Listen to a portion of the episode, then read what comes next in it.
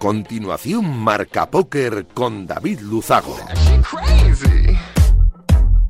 Bienvenidos, locos del naipe. Saludos de David Luzago. Bienvenidos a un programa más. Bienvenidos a Marca Póker, el único espacio de la radiodifusión española reservado para los amantes de la baraja. Domingo 20 de noviembre, este que acaba, y programa 193, este que comienza, y voy a aprovechar para agradecer como cada semana Radio Marca la cesión de este gran espacio y por supuesto por hacerlo viable a nuestro sponsor winamax.es, la mejor plataforma para jugar al póker online de nuestro país. Nosotros, como cada domingo noche, vamos a intentar que los próximos 90 minutos les sirvan para evadirse un ratito de la situación actual y hacer un poco más ameno todo. Nos ponemos en breve con los titulares de un programa como siempre cargadito de historias, de noticias, de reflexiones, de actualidad y por supuesto de entrevistas. ¡Arrancamos! Arriva, arriva quello che deve arrivare. Non ti preoccupare, non ti preoccupare. Arriva, arriva quello che debe arrivare. Non ti preoccupare. non Bueno, pues en el programa de hoy vamos a hablar de nuevo con la valenciana Laura Blanca, conocida como Lady Picas, y nos va a hablar eh, de su lucha contra el cáncer, que lleva ya unos meses batallando contra él, y de su nuevo proyecto, que es la Asociación de Víctimas del Cáncer sin Recursos. Nos va a explicar eh, el motivo de la creación de esta asociación, las vías de recaudación, los objetivos de esa recaudación, etcétera, etcétera. Tenemos como siempre un carrusel de noticias que define a la perfección lo que ha ocurrido en nuestro maravilloso mundo en, el, en esta última semana. Y hablaremos con Brian Salsavi, que intentamos hablar con él hace dos semanas, pero fue papá justo el día que íbamos a hablar con él, por lo cual tuvimos que aplazar la charla sobre cómo dar el salto a ser para ser jugador profesional, qué errores no cometer para convertirte en un jugador profesional de póker.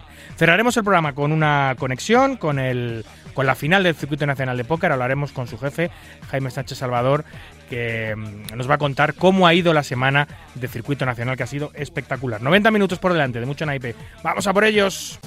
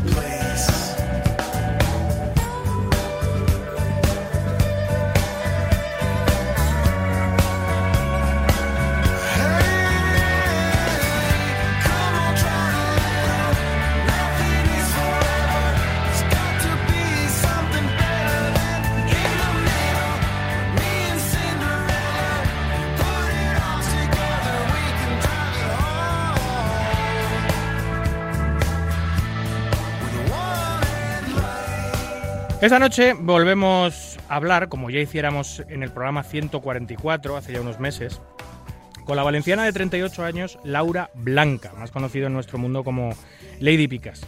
Reconocida jugadora e integrante de nuestra comunidad, que tras una década de naipe a sus espaldas continúa enfrentándose a la partida más importante de su vida, su lucha contra el cáncer.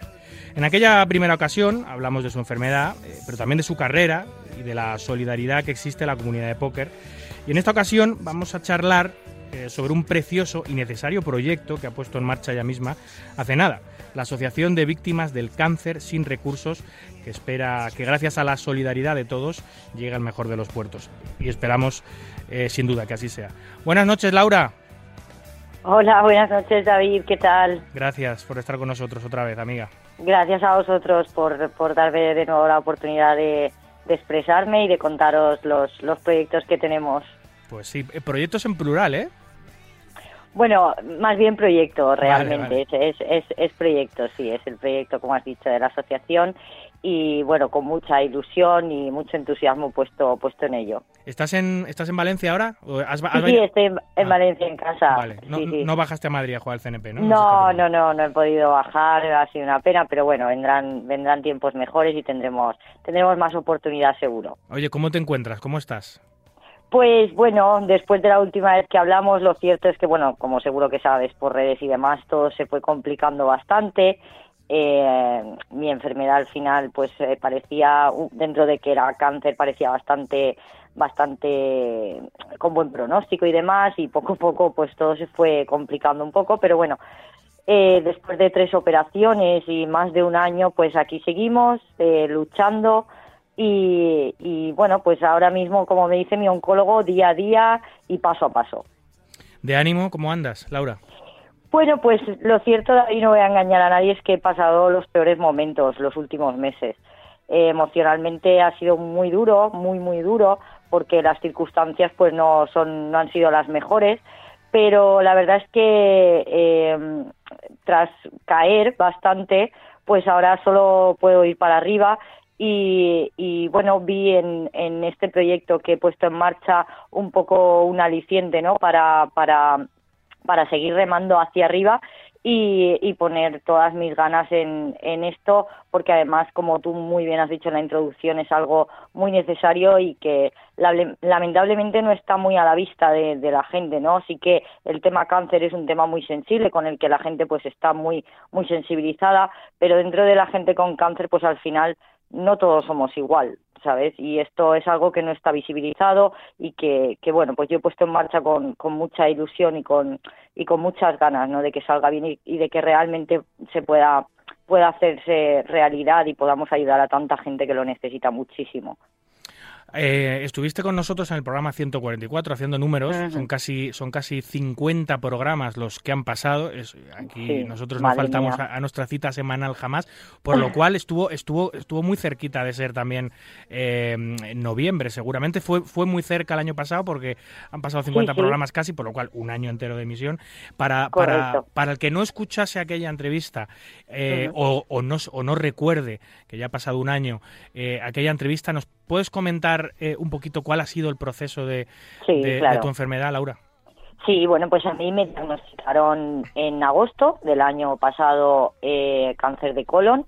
Eh, me operan en septiembre. eh, la operación salió genial. O sea, los médicos me dijeron que el pronóstico había sido, o sea, era muy bueno, que me habían conseguido quitar, eh, digamos, todo, todo el tumor, to- toda la zona afectada, que no habían habido ganglios afectados, que eso eran muy buenas noticias porque significaba que las células cancerosas no habían salido de ahí y bueno, pues que me iban a dar tres meses de quimioterapia por precaución simplemente.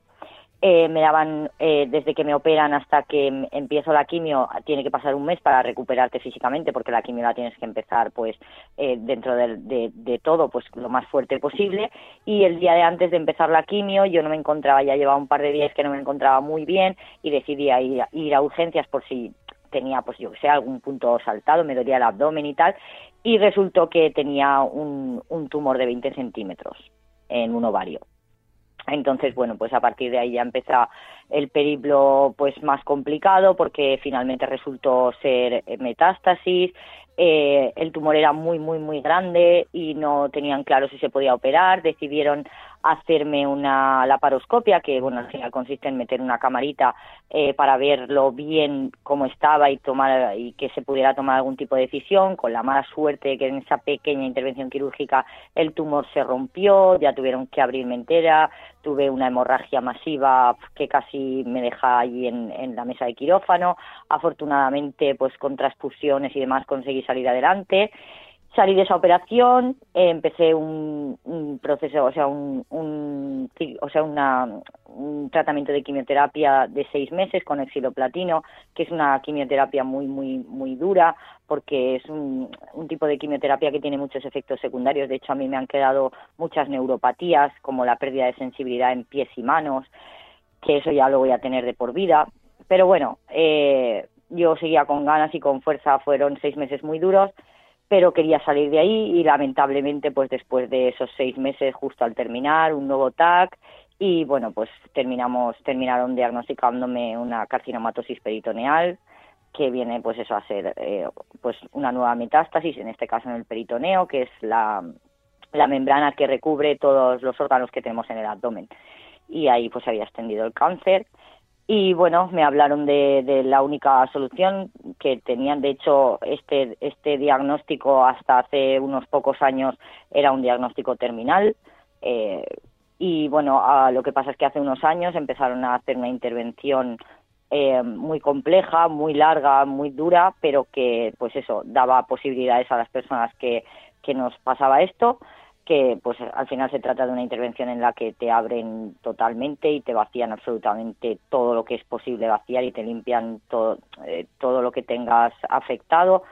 Y, bueno, la historia era que hasta que no abrieran no sabían si esa intervención se podía hacer o no. Afortunadamente me abrieron, pudieron intervenirme, quitaron todas las lesiones que habían visibles. También entré en un, en un ah, en un estudio en el cual pues te ponen una quimioterapia a alta temperatura dentro del quirófano en la zona afectada para evitar que, que bueno pues que, que, se pueda reproducir. Es un estudio entonces bueno no, no, tiene todas las garantías pero bueno todo lo que sea intentarlo pues ahí está. Y ahí estamos en esa fase estamos ahora mismo. Esta última operación fue eh, a finales de junio el día 27 de junio eh, perdí, he perdido mucho peso y ahora de momento pues estoy intentando recuperar porque me quedé con apenas 35 kilitos con unos 66 que mido yo. Y estamos en ese proceso de recuperarnos físicamente para que ellos valoren si volvemos a la quimio y demás. Con estoy también eh, pues sometiéndome a controles muy muy seguidos. Y, y en esas estamos. Mm, los pronósticos son los que son yo lo he publicado en redes sociales, eh, las, las probabilidades de que, de que reaparezcan tumores eh, son muy altas, pero bueno, lo importante es estar preparado emocional y físicamente para afrontarlo lo mejor posible cuando ese momento llegue. Que también es verdad que hay una pequeña posibilidad de que no pase, o sea que para eso también tenemos que estar preparados y mentalizados. Esta, esta, y en esas estamos. esta operación, Laura, que es la, la, la, esta operación que se está haciendo desde hace pocos años y que, mm. eh, bueno, pues te han abierto y te han limpiado por dentro todo lo que han podido. Esa, esa operación, los médicos, ¿qué te dijeron cuando acabó la operación? ¿Había, fue, ¿Fue un éxito? ¿Salió bien? Sí, ¿Salieron sí, contentos? A ver, salió bien. Sí, sí, la operación fue a ver, ten en cuenta que es una opera son nueve horas y media de operación, ¿vale? O sea, no es una operación, eh, yo, son, o sea, es una operación muy compleja que además la, la hacen cirujanos eh, especialistas en este tipo de, de, cáncer, de metástasis, ¿vale? No, no, no la hace un equipo quirúrgico normal y, y la verdad es que salió bien, o sea, ellos lo que me dicen es que eh, han podido quitarme, eh, bueno, aparte de, pues eso, vaciar todo lo que es el aparato reproductor, etcétera, pues también tuvieron que volver a quitar colon, tuvieron que quitar eh, un poquito de vejiga, un poquito de recto, en fin, todas las zonas eh, que que donde se veían lesiones, todo lo que estaba visible, toda la enfermedad visible eh, se pudo quitar, entonces eso es algo positivo. Pero claro, la realidad es que al final el cáncer ha estado en mi torrente sanguíneo y, y eso pues eh, las células cancerígenas eh, son, son invisibles al ojo humano. Eh, entonces, pues hay, ese es el riesgo, ¿no, David? O sea, que, que, las células cancerígenas han estado en mi torrente sanguíneo y es posible y hay una probabilidad bastante alta de que se reprodu o sea, se, se genere un tumor en cualquier parte de mi organismo. Ya, y esos, eh, claro, esos tumores te obligarían a volver a empezar con todo el proceso de quimio y volver a empezar. Efectivamente, claro, sería tratarlo pues desde, desde cero en el caso de que, o sea, con el con el tratamiento adecuado para ese tumor en concreto, eh, para esa. Ahora mismo, eh, estás bajo, eh, ¿qué tratamiento tienes ahora mismo? ¿Estás esperando, o sea, estáis básicamente ahora los médicos mismo, están esperando a ver qué ocurre? Exactamente. ¿no? Ahora mismo estoy con cero tratamiento, lo que estoy es intentando coger peso porque ya te digo que, que después de esta operación pues ha sido ha sido complicado. La, la recuperación el posoperatorio ha sido muy duro muy muy difícil. Eh, luego pues eh, tienes efectos o sea te quedan secuelas de la operación a nivel físico pues eso eh, aparte de la pérdida de peso pues yo por ejemplo ahora soy menopáusica tengo menopausia quirúrgica entonces eso también claro tengo 38 años voy a cumplir en unos días y, y, y, bueno, pues todo eso se suma, ¿no? Eh, luego, pues, eh, obviamente a mí me han quitado, o sea, todo mi aparato digestivo no está funcionando correctamente, no absorbo los nutrientes como, como cualquier otra persona, entonces eso hace que no coja peso como debería. Eh, no sé, son muchas cosas. Ten en cuenta, luego, pues eso, vas recuperando, como tampoco puedes hacer mucho ejercicio, no puedes hacer deporte y demás, eh, pues tu musculatura está completamente débil. En fin, es un proceso muy lento. Yo lo que pasa es que yo pensaba que esto iba a ser mucho más rápido y eso psicológicamente también me afectó mucho, ¿no? El ver que iban pasando las semanas y luego han ido pasando los meses y que yo no conseguía recuperarme como yo me pensaba. Claro, yo de las dos operaciones anteriores me había recuperado súper bien, muy rápidamente, ¿vale? Y claro, esta última operación yo pensaba que iba a ser igual.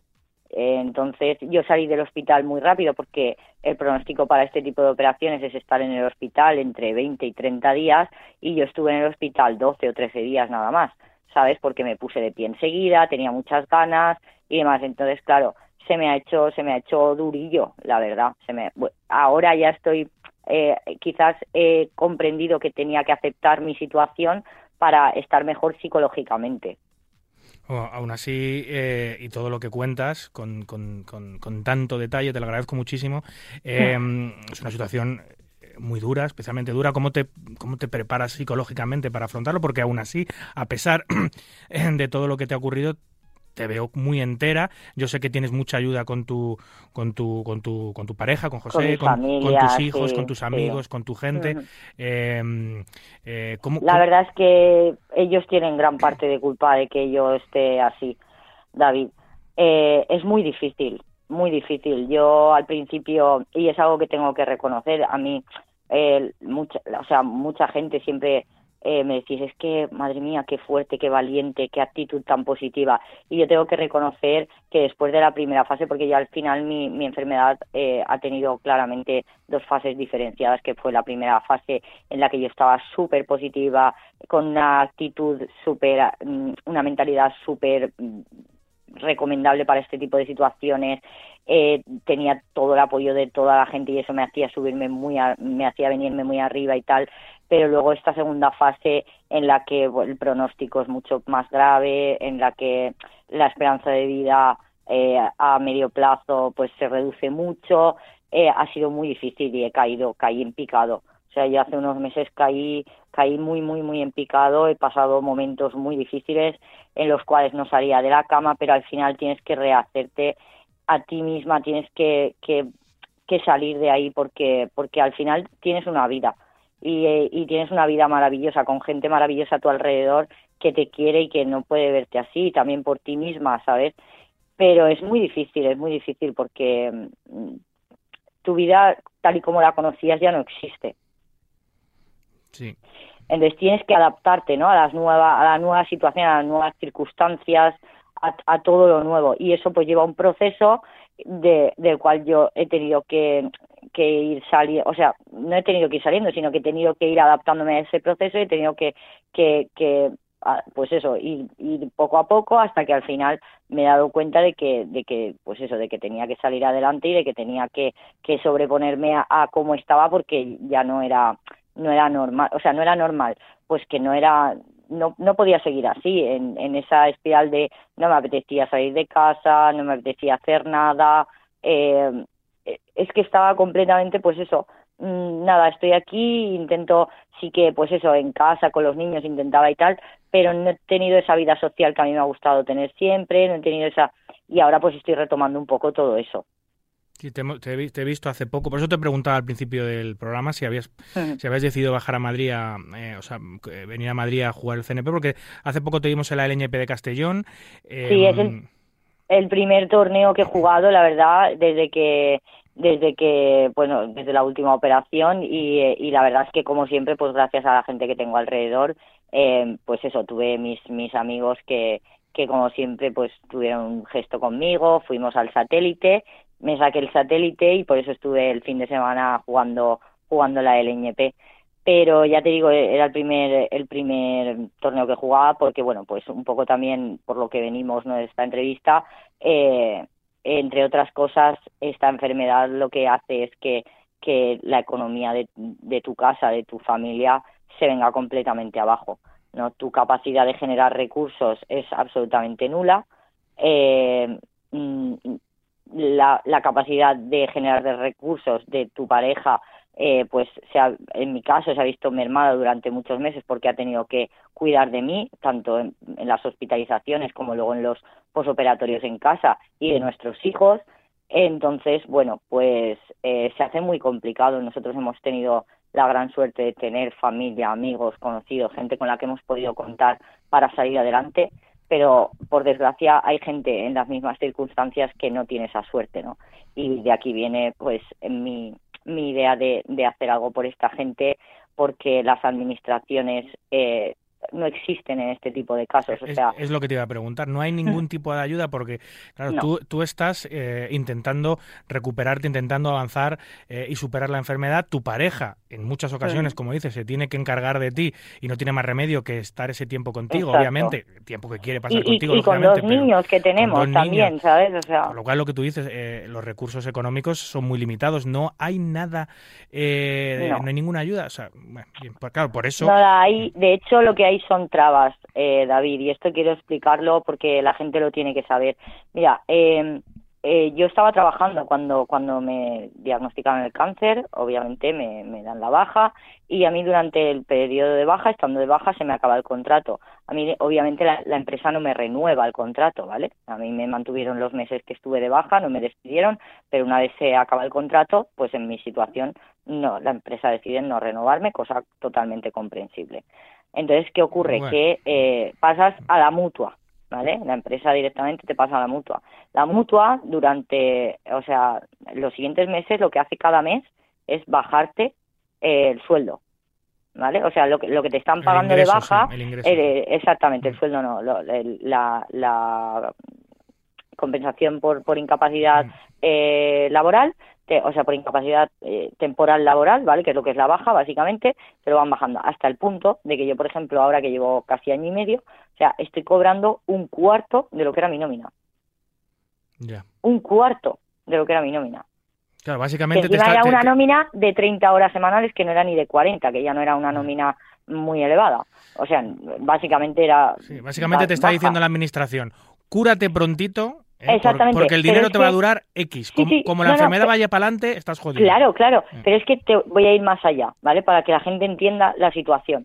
¿Qué ocurre? Yo ahora estoy cobrando menos, actualmente estoy cobrando menos que eh, el subsidio, ¿vale? Lo que conocemos aquí, por ejemplo, en la Comunidad Valenciana, no sé si será a nivel nacional, pero entiendo que sí, ¿vale? Que es una, un, un- un dinero que te pagan cuando se te acaba el paro y, y según tus circunstancias familiares tienes eh, esa, esa, ese derecho que son 460 euros al mes, ¿vale? Cualquier persona diría, bueno, pues yo cojo y, eh, eh, porque otra cosa que no he dicho es que durante todos los meses que tú estás de baja, al ser enfermedad y no ser accidente laboral, eso te lo descuentan del paro, ¿vale? Es decir, que si a mí me dan el alta pasado mañana y, y no tengo trabajo o no puedo trabajar, ya ni siquiera tengo derecho a paro, porque llevo tantos meses de baja que a mí el paro se me ha consumido, porque la baja por enfermedad te consume el paro, ¿vale? Que es otra cosa que la gente no sabe y deben- deberían de saber. Luego, por ejemplo, me pertenecería, si yo, por ejemplo, ahora digo, bueno, estoy cobrando menos que si cobrara el subsidio, como a mí el subsidio sí me pertenece por mi situación familiar, voy a coger el alta y, voy a empezar a cobrar el subsidio. Pero ¿qué ocurriría? Que perdería la posibilidad de pasar un tribunal médico que eh, me debería declarar eh, incapaz para trabajar, ¿no? Por- porque a mí, por mis circunstancias, según me han dicho, pues yo no podré volver a trabajar. Entonces, ese tribunal médico supuestamente me tiene que ver a los dos años de baja. Yo ahora llevo un año y tres o cuatro meses. Si me doy de alta, pierdo la posibilidad de que me vea el tribunal médico. O sea, entonces, son todo trabas. Y a ojos de la administración, yo estoy dada de alta a la seguridad social. ¿Por qué? Pues porque yo, estoy dada de alta en la seguridad social, porque yo tenía un trabajo, ¿sabes? Y como a mí la empresa eh, mm, no me renueva, pero yo en el momento de darme de baja estaba de alta en la seguridad social, sigo de alta en la seguridad social. O sea, cuando tú tienes, cuando tú, a ti- o sea, cuando tú coges una baja laboral, aunque a ti te despidan o se te acabe el contrato, en el caso de que te despidan, se encarga eh, la seguridad social de seguir pagándote la baja y en el caso de que se te acabe el contrato, según el convenio que tenga la empresa, es la mutua la que lo hace. Pero tú, a ojos de la administración, es como si estuvieras trabajando, cobrando una baja. Ya, pero ¿y estos casos como el tuyo tan excepcionales no son revisables en no algún están momento? No están recogidos, no, es- no, o sea, no hay, no, no, a ojos de la administración es así. Pero ¿cómo puede estar tan mal montado, Laura? ¿No Pues decían que no iban a dejar a nadie atrás? Sí, pues. Porque eso se llena pues, la boca de decirlo los políticos siempre, pero luego las situaciones es- extremas y es- puntuales final, como la tuya, nada, que es perfectamente reconocible e identificable, por supuesto. no puedo entender cómo no puede haber una ayuda especial para personas que No están en hay. situación. No es que no lo puedo entender. No la hay, no la hay, no la hay, eh, o sea, en las administraciones pero, pero es que luego a nivel eh, privado, ¿vale? Las asociaciones y demás, hay muchísimas asociaciones, eh, pues eso, que, que, que están recaudando fondos para investigación y demás, y que, y que es súper necesario también, ¿eh? Pero luego no hay ninguna asociación que, que, que se dedique únicamente a ayudar a personas que están en estas situaciones tan críticas. De hecho, la Asociación Española contra el Cáncer sí que tiene una ayuda, ¿vale? Que se llama ayuda de emergencia, ¿vale? Y que consiste en personas que están en situaciones críticas económicamente con cáncer y les dan una ayuda de 400 euros durante seis meses. Pero ya está, o sea, Ya. es, ¿Esos son ayuda- donaciones privadas o es dinero estatal? No, no, eso, eso es de la Asociación Española contra el Cáncer, es privada y, y reciben donaciones. Sí que creo que reciben subvenciones del Estado y demás, ¿vale? Pero, pero al final ellos lo que hacen es recaudar de forma privada, a través de donativos de, de la sociedad, de la gente, de empresas. O sea, es la asociación más grande que hay en España contra el cáncer y es la Asociación Española contra el Cáncer. De hecho, tienen sede en todas las provincias, en casi todas las poblaciones a nivel eh, nacional. ¿Vale? Y sí que, a o sea, la asociación española, o sea, la principal, sí que tiene esta ayuda, ¿vale? De 400 euros durante seis meses.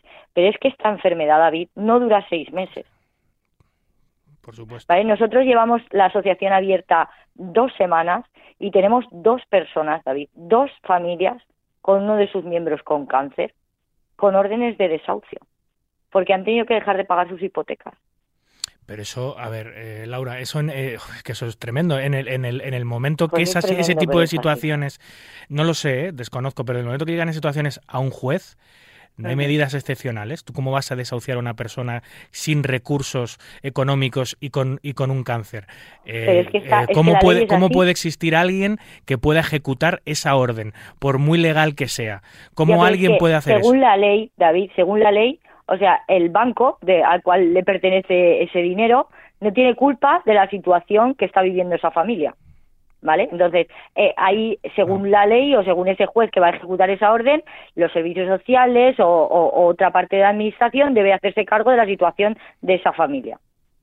Pero cuando tú estás ocho meses sin pagar la hipoteca, el banco te lleva a juicio y la ley ampara al banco, eh, porque tú no estás pagando la hipoteca Así de duro. por el motivo que sea. Así de duro, ¿no, Laura? Es así de cruel, de duro, de y perdonadme porque me emociono, pero es así y es lamentable. Pero es así. Y estos son los casos más críticos, David. Pero hay otros casos en los que, en los que, por ejemplo, gente que, que no es española, ¿vale? Y que no tiene familia aquí y, y están yendo a pedir eh, comida a Caritas para poder comer ellos y, y sus familias con niños. No, no, es tremendo. Es tremendo. Por, por- muy por- duro. Por todo eso, Laura, por todas estas injusticias, por todas estas situaciones tan terroríficas, tan tremendas, tan lamentables, es- tuviste la eh, genial y esperanzadora idea de crear la Asociación eh, de, de víctimas, de, de víctimas del cáncer de, sin recursos, que dices que lleváis es. dos semanas en marcha. Sí, llevamos dos semanas, bueno, de hecho llevo dos semanas, esto ha sido algo que, que he puesto en marcha sola, David, que, que quiero y, y voy a poner, estoy poniendo todas mis ganas y todo mi empeño en que, en que funcione, en que salga bien y que pueda hacer algo, porque, porque al final he entendido que, que si esto me ha pasado, me ha pasado por algo. Y, quiero que si yo tengo que irme antes de tiempo, que dé algo bueno hecho por mí aquí. Y esa gente lo necesita y lo merece. Porque es muy difícil pasar por esta enfermedad, pero es tan difícil pasar por esta enfermedad y encima tener esa situación que eso no lo merece nadie, David. Y necesita, esa gente necesita que la sociedad la ayude. Y tenemos que ayudar, tenemos la obligación moral de ayudar. Eh, cuéntanos un poquito más de la asociación, Laura. Vale, Em, pues Sí, todo, todo, todo lo que quieras y por supuesto todas las vías para poderse en contacto con ella, todas las vías para poder eh, em, colaborar, Claro. donar, todo, las, to- todo lo que lo que quieras, cuéntanos. Vale, mira, la asociación es Asociación Víctimas del Cáncer y Recursos, como bien has dicho, ¿vale? Las siglas son AVCSR. En redes sociales podéis encontrarla tanto en Instagram como en Twitter. En Instagram eh, buscando por las siglas más el número 22, ¿vale? AVCSR22 en Instagram y en Twitter ASVCSR, ¿vale? Eh, tenemos una página web que creé yo eh, a través de, una de estas páginas eh, Wibar, creo que se llama, o Winabar, eh, gratuitas, ¿vale? Porque yo obviamente pues no, no tenía fondos para pagar dominios y demás. Entonces, en principio he creado esta página web de forma gratuita, aunque tengo que usar el dominio de ellos. También podéis encontrar la web. Eh, la web es eh, asociación, eh, el mismo, el nombre, pero con el Wibar, eh,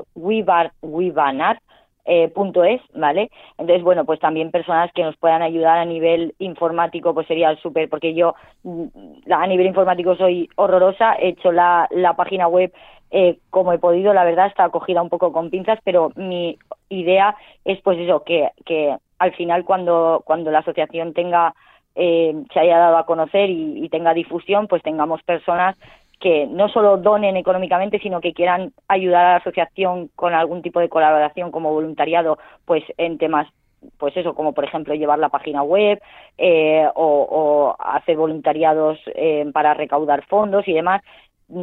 Y, y, esa es un poco la idea, ¿vale? He creado también una campaña en GoFundMe, en la página web, en las tres pestañitas donde se pueden ver eh, las diferentes eh, los diferentes apartados de la página web hay uno que es donativos, ahí tenemos tanto un Bizum como una cuenta bancaria, como el enlace directo a la campaña de GoFundMe para donar, ¿vale? Son los tres canales que tenemos ahora mismo de donación.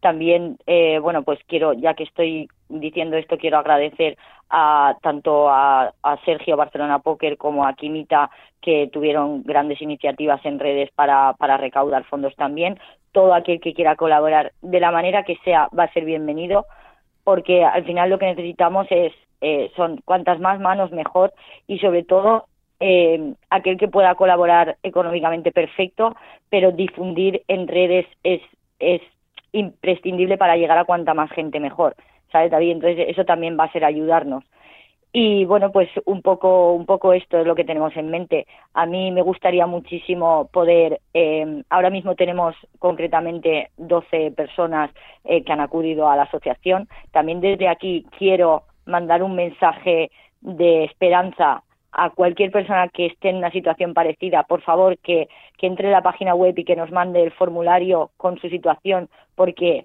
vamos a ayudar. Estoy segura que de una manera u otra, o antes o después, esto va a salir adelante y vamos a poder ayudaros a todos los que lo necesitéis. Es un mensaje que quiero mandar de esperanza, porque tenemos la gran suerte de vivir en una sociedad que donde los políticos, los gobiernos y las administraciones nos fallan, la sociedad siempre ha estado ahí. Y yo puedo dar fe de eso.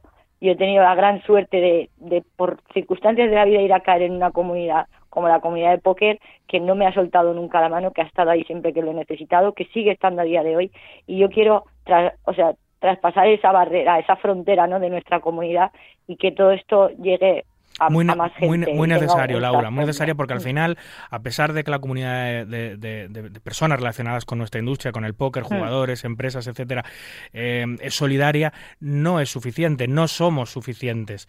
Somos solidarios, pero hace falta, hace falta, exactamente lo que tú dices, que traspase Eso. esa barrera de la localidad eh, y que llegue y que sea más general. Por eso todas esas personas que si no pueden contribuir, eh, quieren contribuir, pero no pueden hacerlo de manera económica, se lo pueden hacer -huh. perfectamente, pero si no, hay muchas cosas que se pueden hacer de voluntariado, como por ejemplo participar en la página web, intentar mejorarla, intentar eh, llegar a más personas, coger el teléfono, Correcto. hacer un montón de cosas.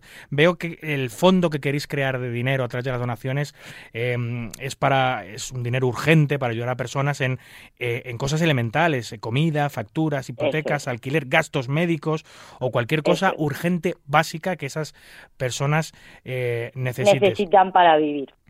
Eh, tenéis, eh, ten, tenéis, yo creo que la, la, la, la, manera más rápida de contactar contigo es redes sociales. Tú eres Lady Picas con K, arroba sí, Lady. Pues también lady, tengo, exacto, tengo mm. Lady Picas eh, con K. Mm. Luego también tengo la cuenta creada Mi Lucha contra el Cáncer, ¿vale? Que es una cuenta que creé para contar un poco mi historia. Y luego también las dos que he dado de la asociación, ¿vale? En, cualquiera de estas podéis contactar conmigo.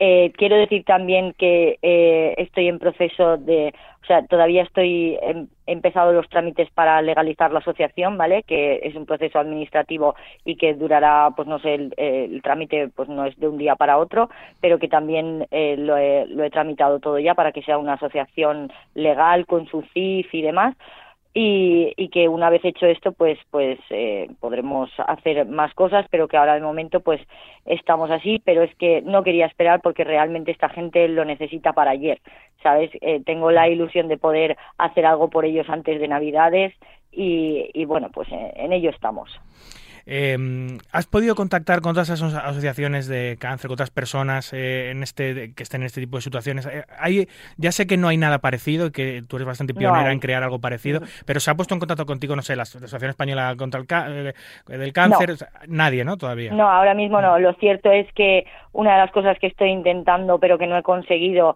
es dar, eh, o sea, difundirlo a, a un nivel un poco general, pero, pero no, por algún motivo no lo estoy consiguiendo.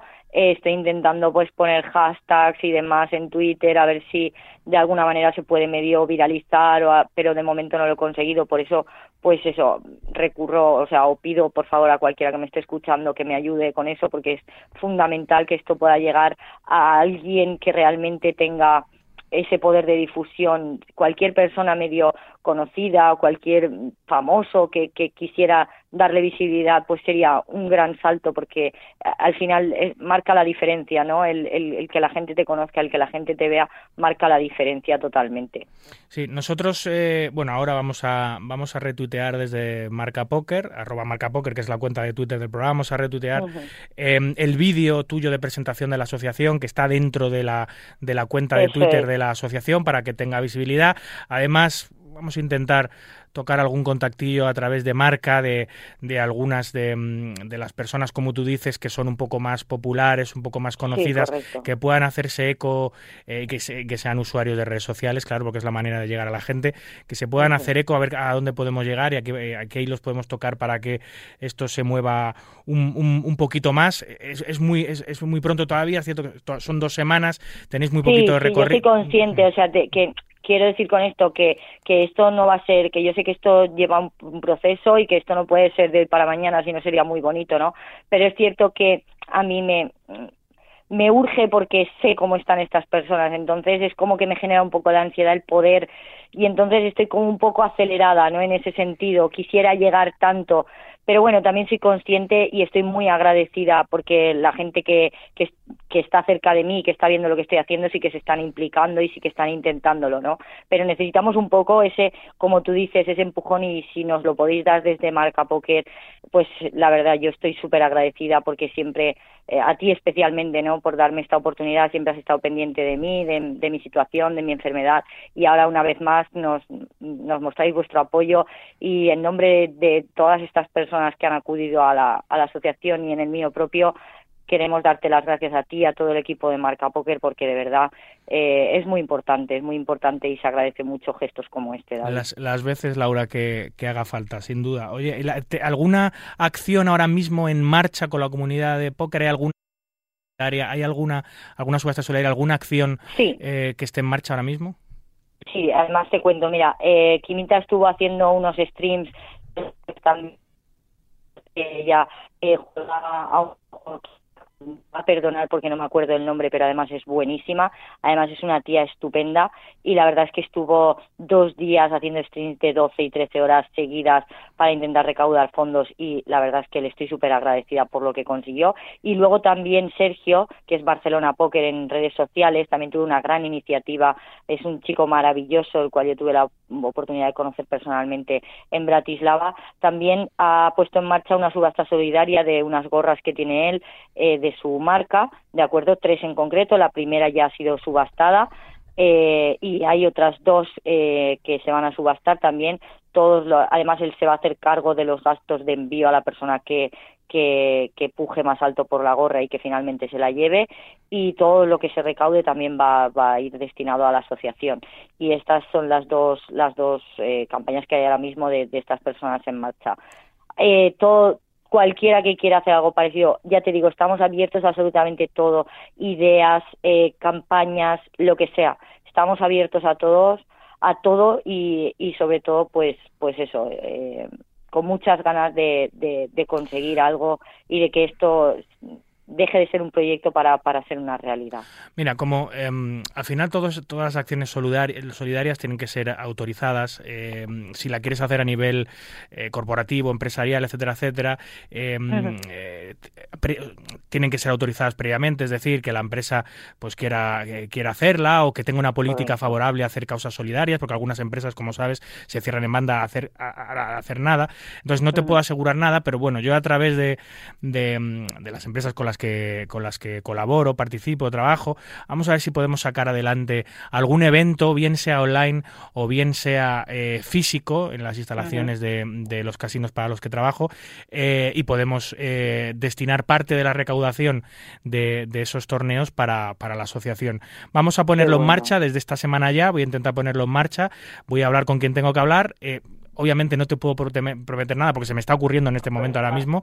Eh, te, te, tengo que hablar con ellos y que, y que quieran participar de estas eh, iniciativas solidarias y, y, lo ponemos en marcha. Vemos a ver. Muchísimo. También quiero decir que no lo he mencionado, tengo que decirlo, David, que eh, la semana pasada cuando estuve en la LNP eh, comenté eh, al Casino de Castellón la posibilidad de presentar eh, la asociación allí para hacer una pequeña recaudación personas jugando y presentar la, la asociación también a la comunidad eh, allí. Y la verdad es que se portaron súper bien, me dieron el micro, me dijeron di lo que quieras, todas las personas colaboraron, se pudo recaudar una cantidad de dinero que, bueno, está publicada en redes, ahora mismo no lo recuerdo, fueron en torno a 350 euros, que también, pues, eh, todo suma, pero como siempre nunca falla la comunidad.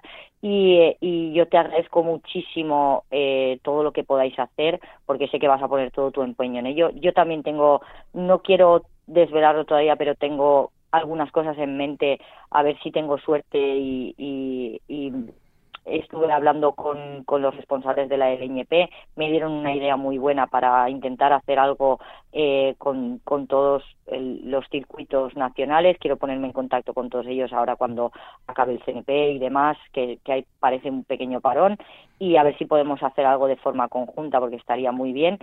Y, y además sé que la respuesta de la comunidad va a ser maravillosa. Eh, y bueno, pues eh, todo eso te puedo contar. David. Sí, tú, tú, sabes que la comunidad de póker es solidaria con muchas causas, pero si encima eh, la persona que está detrás de esa causa solidaria es una miembro más de nuestra, de nuestra comunidad, eh, tan activa como, como tú, pues eh, todavía mucho más. Así que sin duda, cuantos más circuitos se sumen, más casinos intentan apoyar iniciativas como esta, como la tuya, eh, para poder recaudar dinero súper, súper necesario para gente que está pasando muchos problemas, tanto físicos físicos como económicos, eh, porque el dinero está para quería eso. recalcar, claro, quería recalcar que, o sea, esto es muy importante, ¿vale? Quiero dejarlo y quiero remarcarlo.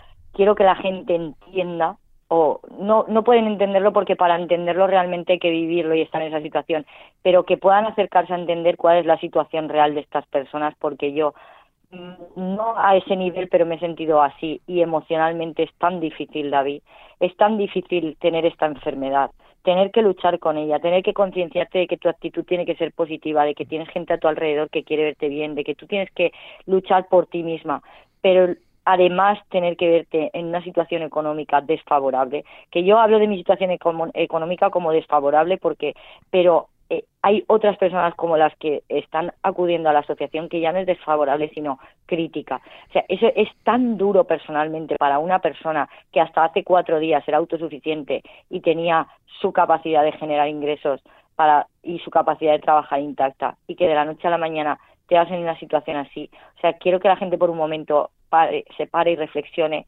en, en, en lo mal que te sientes, en lo, en lo duro que es verte en esa situación y en, y en a veces tienes la sensación de que le estás fallando a tu familia, de que le estás fallando a tus hijos y eso es muy duro, es muy difícil.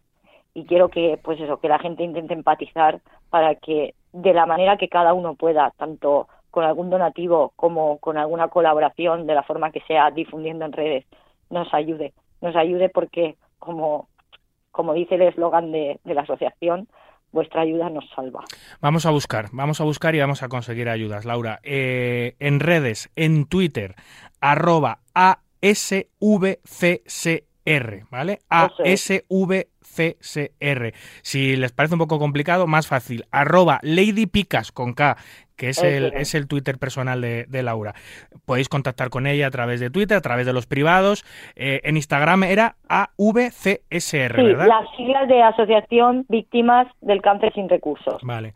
¿Vale? Eh, dentro de dentro de, de esa cuenta de Twitter, por ejemplo, o a través de ti pueden llegar directamente eh, a la web, a la Asociación Víctimas Sin. Recursos. Eh, si- lo pueden poner en, en- en Google, pero en, en- Google, pero si no, pues a través de esas Google, cuentas. ¿sabes qué pasa? Que como es a través Claro. de una web, una Y base muy nueva, muy y tal, reciente. muy reciente, pues Sí. no les va a aparecer, Sí. pero a través de las Mm. de, de las redes sociales tienen los enlaces directos a la página web y en la pestaña de donativos tienen las diferentes eh, eh, opciones para hacer donativos. En la pestaña de contacto tienen un, forma- un formulario tanto para las personas que lo necesiten a nivel de, de, eh, enfermedad, o sea, las personas que necesiten de la ayuda de la asociación, como para las personas que quieran colaborar de cualquier otra manera eh, y nos quieran dar ideas, también que rellenen el formulario, nos llega directamente y lo gestionamos todo para ponernos en contacto con ellos cuanto antes.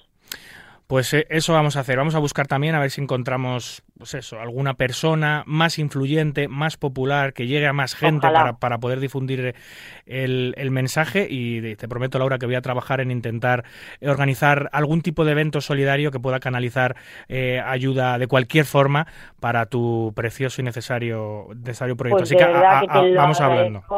infinitamente, David. Cuenta conmigo para lo que necesites. Si hay que organizar algo, yo estoy a tope. La verdad es que afortunadamente llevo unas semanas en las que me encuentro mucho mejor físicamente. Eh, cuenta conmigo para lo que quieras. Yo estoy dispuesta a todo. Si tengo que ir donde sea, yo sacar esto adelante. Estoy con fuerzas, estoy con ganas. Y, cuenta conmigo para lo que sea. Necesites lo que necesites para lo que sea. Cuenta conmigo y eternamente agradecida contigo, con tu programa, con la comunidad de póker, con todas las personas que me dan su apoyo día a día. Y bueno, poco más que decir, ¿no? Vamos, vamos a por ello, Laura. Vamos a lucharlo fuerte. Vamos a lucharlo muy fuerte eh, para echar el, el mayor cable que podamos, ¿vale? Así que, oye, eh, un privilegio poder hablar contigo con la sinceridad, con la forma que te expresas, cómo eh, hablas de forma directa, cómo te enfrentas a la enfermedad y cómo estás buscando eh, todos los huecos posibles para poder ayudar a la gente que Claro está en una sí. situación como la tuya o incluso más dramática aún. De verdad, Laura, un besazo y esta- estos días vamos hablando y vamos intentando sacar cositas para poder ayudar a la, a la Asociación de Víctimas de Cáncer sin Recursos. ¿Vale? Estupendo, David. Un abrazo gigante para ti. Estamos en contacto y de nuevo muchísimas gracias por esta oportunidad. Estoy segura de que entre todos lo vamos a conseguir. Muchas veces. Un beso, amiga. Un beso grande. Hola, yo soy Mustafa Kanit. Yo también escucho todo lo que pasa en el mundo del póker en Marca Póker. I had a dream last night. You were there. You held my hand so tight. Thought I'd just die. Do you remember when we used to have so much fun? I used to cry sometimes. Those days are gone. Do you remember?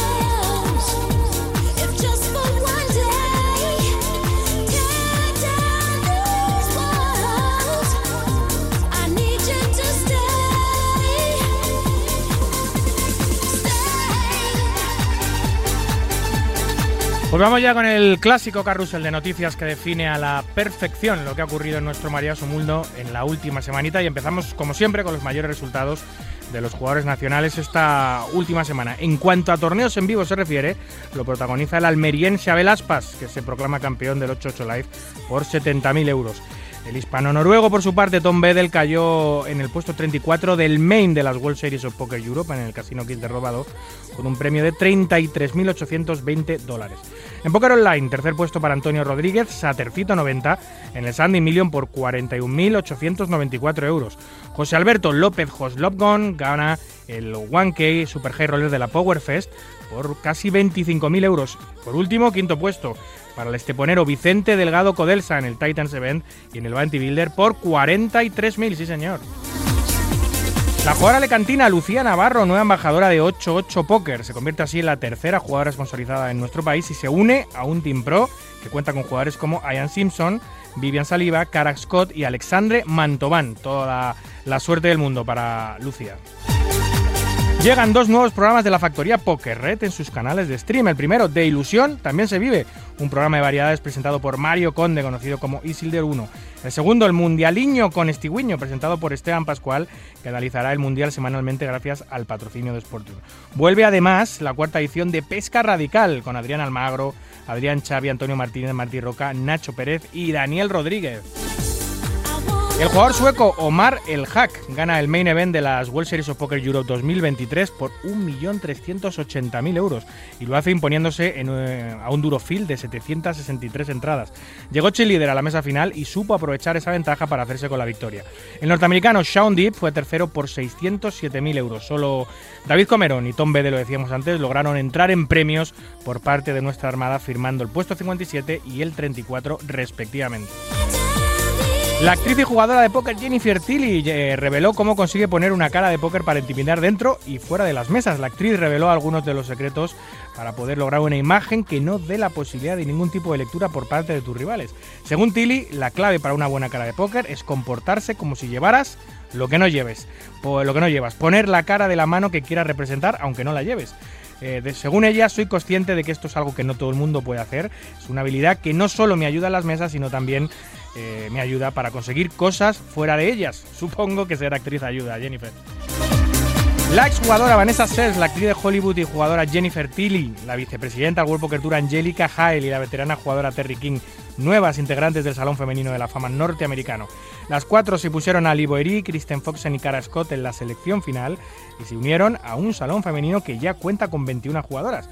Las cuatro serán inducidas en una ceremonia en Las Vegas el próximo 14 de diciembre en un evento abierto al público que se, eh, se realizará en el estudio Poker Go. 2 billones de dólares, esa es la cantidad que se calcula que se moverá en apuestas tan solo en el mercado de Estados Unidos gracias al Mundial. Según la American Gaming Asso- Association, la AGA, aproximadamente 20,5 millones de estadounidenses adultos, el 8% de la población, planea apostar un total de 2.000 millones de dólares en la Copa de la FIFA 2022.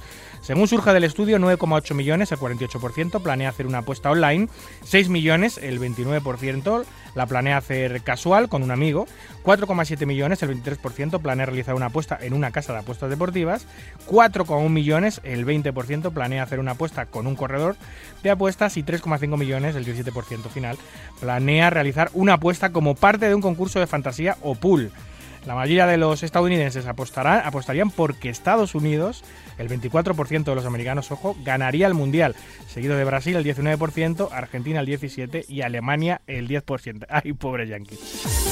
Seguimos en Estados Unidos y es que la nueva casa de la World Series of Poker, el Casino Valley, inauguró un espectacular Poker Room, un renovado y espectacular salón en Las Vegas eh, que ofrece seis torneos diarios, ojo, eh, uno que comienza cada tres horas a partir de las 9 de la mañana, así como cash game en diferentes modalidades durante todo el día. La nueva sala de póker tendrá una vitrina de brazaletes de las World Series of Poker y una pared para exhibir el Hall of Fame de póker. Y seguimos en el Casino Valley, sede del show Life at the Bike, y es que estrena su primera y nueva serie de TV de Cash, no la primera, la nueva serie de Cash, que se llamará Big Bet Poker, que ofrecerá grandes apuestas, grandes personajes y grandes retos en el mejor programa, según ellos, jamás rodado. Eh, estos son sus expectativas. ¿eh? Confirmados jugadores como Phil Helmut, Garrett Einstein, Eric Hicks, Bill Klein, Matt Berkey, Johnny Chan, Charles Cornus, Eli Herrera, Eric Persson, eh, y otras eh, estrellas de la televisión como René Goda o Sturge Wars. El programa incluirá entrevistas nunca vistas antes, escenas fuera de las mesas y muchas más sorpresas. El actor Vince Vaughn jugará, el actor norteamericano de Hollywood Vince Vaughn jugará contra tres campeones de la World Series of Poker los próximos 22 de noviembre, 6 y 20 de diciembre. La estrella de Hollywood eh, regalará un asiento para el main event, de la, main event de la World Series of Poker 2023 para quien adivine cómo quedarán estos tres enfrentamientos. La organización de las series mundiales de póker sienta las mesas a la estrella de Hollywood para que se mida cara a cara y en duelos separados a los campeones del mundo Phil Hellmuth, Joe Cada y Koray Aldemir. Los duelos se retransmitirán, eh, retransmitirán, re- retransmitirán perdón, en el canal de YouTube de la World Series of Poker y los jugadores que residan en Estados Unidos podrán competir para adivinar el resultado de los tres enfrentamientos y así optar a ganar un asiento para el evento principal de este próximo verano en Las Vegas. Y cerramos con el piloto de Fórmula 1 de Red Bull Racing, Sergio Pérez, que participó en el evento solidario de las Brasil Series of Poker y se llevó por delante a Ramón Colillas en la primera mano del torneo, gracias a un duro bad beat, bad beat que acabó con Ramón en el rail. Fueron varias las celebridades que participaron en este torneo solidario, como por ejemplo Ronaldo Nazario, un gran eh, fan y seguidor habitual de nuestro juego.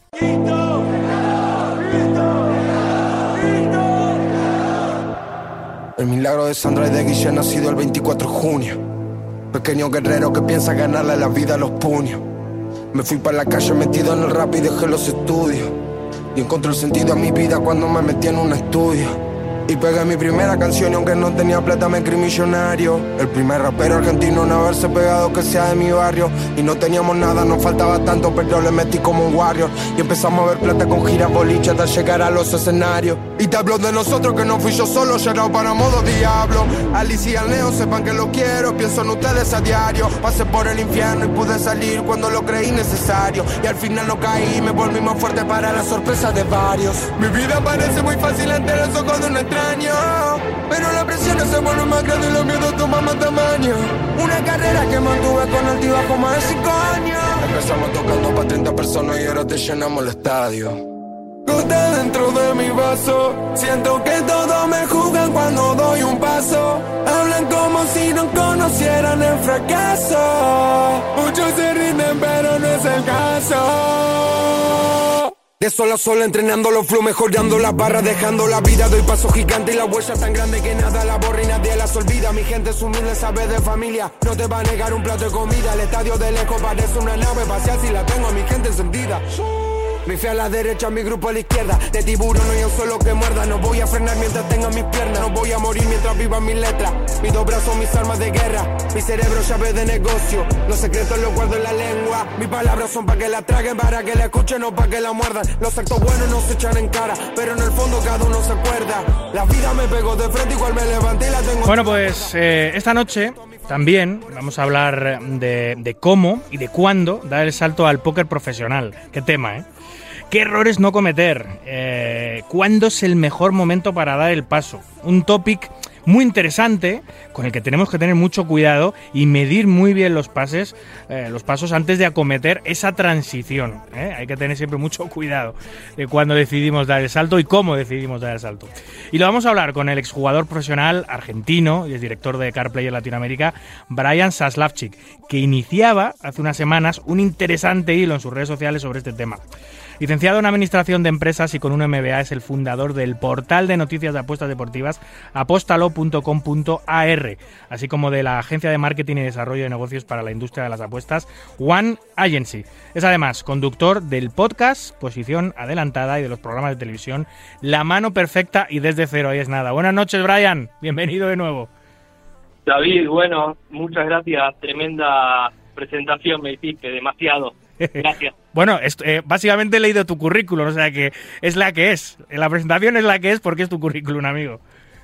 Bueno, tra- es, es lo que uno hace después de trabajar casi 15 años en la industria, ¿no? Si hubiese estado 5 años en otra, estarías leyendo cosas de que, no sé, trabajé en tecnología y no sé qué, ¿no? Eso es lo que hubieras Bueno. hecho si no te hubieses dedicado al póker. La tecnología te tira por ahí.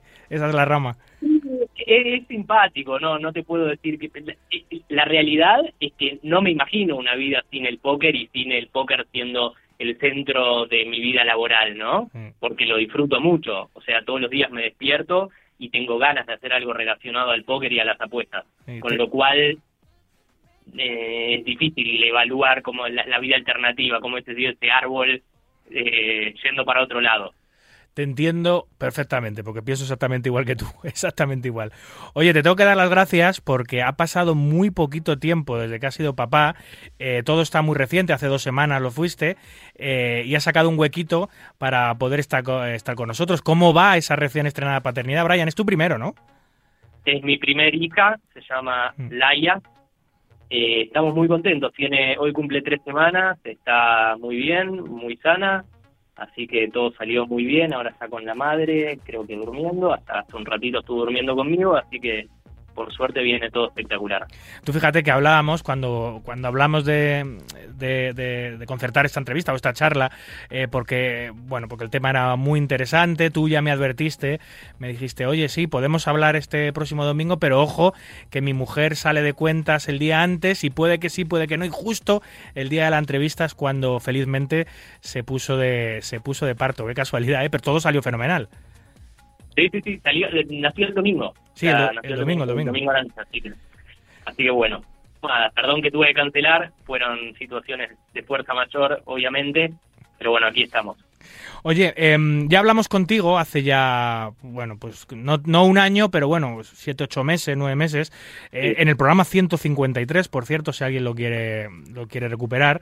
Eh, hablamos sobre las lecciones eh, que te da el póker para los negocios, ¿no? Es un, es un tema súper interesante. Hemos hablado en alguna otra ocasión también so- sobre este tema, porque muchas personas tienen su, su, su opinión personal de en qué le ha ayudado el póker a la hora de los negocios y viceversa, ¿no? También hablamos hace poco, no sé si pudiste ver el programa, escuchar el programa, hablamos con el presidente de McDonald's en España, que es, eh, que es, un, es un jugador de un jugador de póker amateur brasileño que está dirigiendo la, bueno, pues una de las grandes empresas mundiales en, en España y que ha escrito un libro junto con Andrés Acari, eh, que cada uno, cada uno, cada, cada uno escribe un capítulo eh, eh, que hablaba de eso, ¿no? De lo que tú y yo hablamos mucho antes en el programa de cómo aplicar las lecciones que te da la empresa en el póker y viceversa. Imagínate, ¿no? Una persona que dirige una multinacional tan gigante como esa, que es un declarado amante y fan de, de nuestro juego, que va a Las Vegas todos los años a jugar, que ha estado en el casino de Gran Vía, en el casino donde yo trabajo, ha estado jugando varias veces torneos. ¿Ya? Sí, sí, sí. Me ha contado una anécdota muy graciosa, Brian, porque el casino de Gran Vía está en... eh, bueno, graciosa, curiosa. El casino de Gran Vía Sí, está... pasé- estuve hace poco, estuve en, o sea, no entré al casino cuando se hizo el Tritón, fue justo en ese momento. Estuve dos días ahí en Madrid y pasé por ahí, pero no entré. Ah, pues el día que, ¿Cuándo fue eh? Brian, el día que vayas a. Madrid, vayas a pasar por el casino, me tienes que avisar. No puedes Te no... Claro, claro, no puedes, no puedes no ir. julio, creo. Eh, no, te comentaba que, este- que, que Luis, eh, el, el presidente de McDonald's, estuvo, estuvo jugando en. vino a jugar el World Poker Tour hace poco. El World Poker Tour de, de Gran Vía, Poker Tour Prime. Ah, wow. Y, y vino. Y, mm, y claro, el Casino Gran Vía está al lado de, de- de Montera, de la calle Montera, de la calle Gran Vía, obviamente, está ahí emplazado, en- al lado del edificio Telefónica, y enfrente de, el frente de, de quizás el McDonald's, creo que es el segundo o el tercer McDonald's de España que más factura. El primero, curiosamente, me dijo. Luis, que era el McDonald's del aeropuerto de, Palma de Mallorca, que es el, el- el McDonald's que más facturación tiene de todo el país. Bueno, el de Montera debe ser top 3. y claro, eh, él vino, al, vino a jugar el World Poker Tour a Madrid, vino a jugar, bueno, vive en Madrid, pero vino a jugar el World Poker Tour al Casino Gran Vía y antes se pasó, se pasó por el casino, por el, por el McDonald's de Montera. Tú imagínate la gente, claro, se le caía el monóculo al suelo, claro, tú imagínate una visita no preparada del, del jefe máximo de tu empresa en tu país, pues la gente estaba allí tiritando, ah, en el buen sentido me refiero, porque se plantó allí, eh, bueno, pues me voy a tomar una hamburguesa antes de ir al torneo, pues claro, te vas a tomar una hamburguesa, pero los empleados van a flipar y el gerente va a flipar cuando le vio. Entonces todos se, claro, todos se cuadraron allí, todos, todos como muy revolucionados porque estaba el jefe en, eh, en el, en el McDonald's, ¿no? Que coincidió con la visita al, World Poker Tour. Eh, pero sí, hablamos de eso, hablamos de, de las, de las lecciones que te da el póker, como hablamos contigo, ya decía que ese programa 153, si alguien lo quiere recuperar, súper interesante, lecciones que te da el póker para la empresa y viceversa. Por cierto, ¿cómo estás? Eh, ¿Qué tal todo va por Argentina? Sé que ahora lo ha paralizado todo el Mundial, eh, pero ¿qué tal, ¿qué tal te van las cosas, amigo? Aparte de haber sido padre. Bueno, todo todo muy bien por acá. Sí, obviamente Argentina eh, se paraliza el país cuando cuando hay un mundial. Eh, recién acabo de ver el, primer partido entre Ecuador y Qatar. Eh, me resulta interesante por ahí en, en- en lo nuestro cuál es el impacto que tiene un mundial en el negocio del póker y de las apuestas. Creo que hay algo bastante interesante, por lo menos ayer hice un, un hilo sobre un producto nuevo que salió, que es de GG, que bueno, no es el sponsor que tienen ustedes, pero hay un producto interesante eh, relacionado entre el mundial y el póker, me parece algo algo bueno para para que eh, como algo novedoso, me parece algo algo muy bueno. Y por eso, por acá en Argentina, muy bien, el póker en, en, en buen estado. Me- ah, se anunció esta semana un tour nuevo, también espo- sponsoreado por otro, por PokerStars, vuelve el LAPT, que es algo importante Sí, sí. para el circuito de póker en Latinoamérica, eso es bueno. En este momento está jugando el circuito argentino de póker en Rosario, que es la mayor parada al año del circuito argentino de póker, 1.100 entradas en el main event, es un número grande, especialmente porque el buy-in es más o menos 400 dólares, que acá es bastante dinero. Entonces, un evento grande, un Super High Roller que creo que tuvo más de 100 entradas eh, y dio 50 mil dólares al primero, que de vuelta acá es mucho dinero. Eh, todas las cosas que voy a decir de Argentina relacionadas a dinero es como todo es mucho dinero acá, 100 dólares de golpe, ¿no? Eh, así está la economía argentina. Sí, sí. Pero bueno, digamos, ahí ahí va, va queriendo la, la- va, queriendo el negocio del póker en Argentina. Hay un sitio de póker regulado, el- hay uno solo en Argentina, o sea, hay una regulación, hay un montón de operadores que operan gris y hay uno que opera en una provincia sola, que es el, el sitio del circuito argentino de póker y ellos operan con licencia y todo. Veremos qué pasa si en un tiempo pueden tener liquidez compartida entre las provincias. Eh, hay desarrollos interesantes en, el, en, el, en la industria en este momento. Oye, em, eh, ahora nos metemos en materia eh, sobre el topic del día, cómo dar el salto profesional, pero antes te quería preguntar, ya para terminar el tema del Mundial, que ahora está obviamente eh, en boga de, eh, de todo el mundo, em, ¿vais a ganar el Mundial, eh, Brian? ¿Estáis convencidos? ¿Eres fut- primero, eres futbolero? Es, complejo. Argentina, dentro de lo que son los últimos mundiales, es el mundial al que llega más favorito. No es el favorito, pero es el que más cerca de ser favorito llega de los últimos, no sé, por ahí desde el 90. Eh, diría, por ahí en el 94 seguro no, 98 seguro no, 2002 seguro no. O sea, nunca Argentina llegó como segundo por ahí favorito. Sí, sí. Eh, antes de ganarlo, y las apuestas son claras. Argentina creo paga 7 a 1, o sea, no es que somos súper. Es muy probable, lo más probable es que no. Pero. Pero bueno, nada, la gente acá está ilusionada porque hay un equipo, porque los jugadores respetan mucho a Messi, porque es el último mundial de Messi. Eh, hay algo. Después pasa como en el 2002, ¿no? Llegan todos, todos como muy ilusionados y en tres partidos nos volvimos. El fútbol a veces es muy cruel. Eh, pero bueno, nada, creo que se mejoran las chances con todas estas lesiones de Francia. Yo no soy un súper conocedor de fútbol, pero sí, por ahí estoy más en tema de apuestas y veo los números. ¿Eres, que no es solo cuestión de ver partidos, ¿no? ¿Eres Brian más de Messi o de Maradona? No, más de Messi, más de Messi. Eh, no te digo soy anti-Maradona, pero no soy pro-Maradona. Vale, o sea que no le hace falta a tus ojos, no le hace falta a Messi ganar el Mundial para ya ser oficialmente el mejor jugador de la historia por encima de Diego Armando Maradona, ¿no? Y la realidad, a ver, es, es, una, es, es complejo eso, ¿no? Es como, no sé, yo lo veo en la NBA, por ejemplo, hay un montón de jugadores que son increíblemente buenos, por ahí no de los mejores de la historia, pero que nunca ganaron un, anillo de la NBA y eso los baja de categoría. En el fútbol es más complejo, porque vos podés ser, por ejemplo, no sé, Cristiano Ronaldo, uno de los 5 o 10 mejores futbolistas de la historia, sin ninguna duda. El tipo no tuvo ninguna posibilidad de ganar un mundial por ser portugués. Y eso fue de sus manos donde nació. No es justo. Sí, sí. Eso le va a pasar a Erling Haaland con Noruega. Se va a convertir Correcto. posiblemente en, en balón de oro en, al- alguna, en alguna ocasión de su vida. Eso va a llegar. Eh, sin embargo, no va a poder ganar el Mundial jamás con Noruega. No va a poder cumplir ese sueño de cualquier jugador, ¿no? Ser, ser campeón del mundo. Exactamente, muy buen ejemplo. De hecho, el otro día vi que firmó con un equipo para no perder el ritmo. Lo, le permitieron firmar con un equipo pequeño, no sé si... Pero es que eso a mí. me acuerdo de sí, dónde, sí, el, el- ¿no? el Ashton no sé qué de la séptima división inglesa. Eso te lo juro que yo no lo he entendido. Porque si lo que quieres es que tu jugador no pierda ritmo, eh, ponle a jugar con tu filial o, porle, o ponle a jugar partidos de entrenamiento con los, filial, con los filiales todo el día. Pero cederlo a otro equipo para que compita en otra liga tiene un riesgo de lesión tan elevado que, que lo mismo lo mismo la broma les sale cara. Imagínate que en estos en estas seis o siete semanas Erling Haaland se lesiona de gravedad jugando con un equipo de séptima división inglesa. Claro, y luego encima pones a los rivales en una situación muy complicada. A los rivales de Erling Haaland en esa división, básicamente les estás diciendo, no le toquéis, ni se os ocurra tocarle, ¿sabes? Entonces, no sé, a mí no, esa, esa idea me parece un poco rocambolesca, no sé a qué corresponde eso, si es más marketing, Sí, sí, sí, en fin. Va a ser 20 goles por partido el tipo, porque no lo van a tocar, no lo van a querer ni marcar. lo- Claro, es lo que digo. ah, Tú eres un defensa de séptima división, ¿cómo vas a, cómo vas a cargarte la rodilla de Erling Haaland, no? O sea, eso, en fin, no sé, es una cosa un poco extraña. Em, por cierto, hablando de, mm, de, mm, de, bueno, de televisión, de, de- de, pues, eh, de fútbol, el deporte, televisión, etcétera, lo que estamos hablando, has estado opinando antes de ponernos, de meternos en el tema de la profesionalidad, has estado hablando hace poco de mm, de, te he visto en redes sociales del caso del Hasler Casino, ¿no? Has estado hablando. Es que nosotros hicimos hace tiempo un debate muy interesante, hace, tre- hace tres o cuatro semanas o cinco semanas, eh, con todo lo que ha pasado allí, con los últimos acontecimientos, eh, pero te he visto también activo en redes sociales hablando de todo el tema de las trampas que ha habido ahí.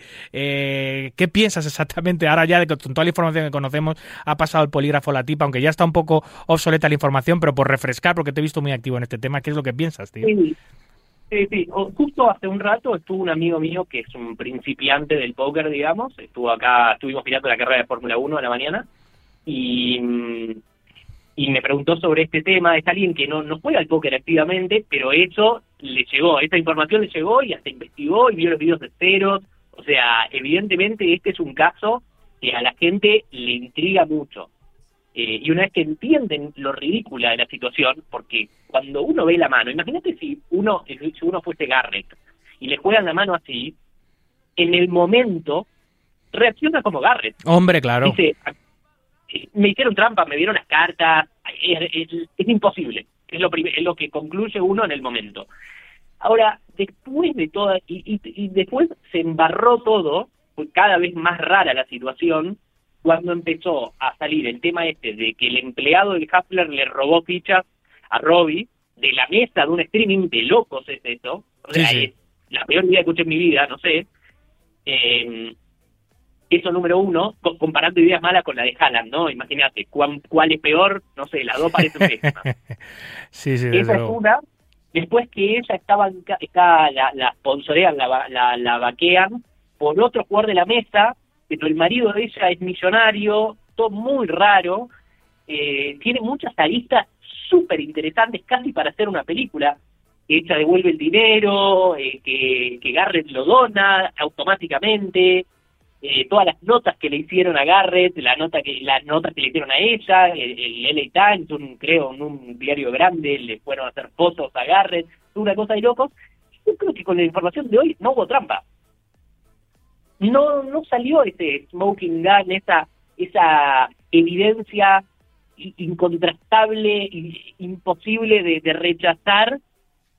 No salió yo creo que ella eh, vio mal su mano, se confundió, eh, una, una mezcla de un montón de cosas.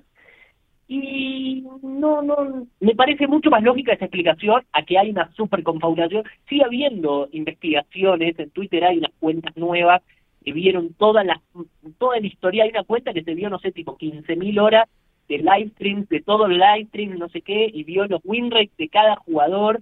Y, y ahí están haciendo como una cosa de señas. No sé si viste, ¿sabes de qué te estoy hablando? No, no, no lo vi, no lo vi.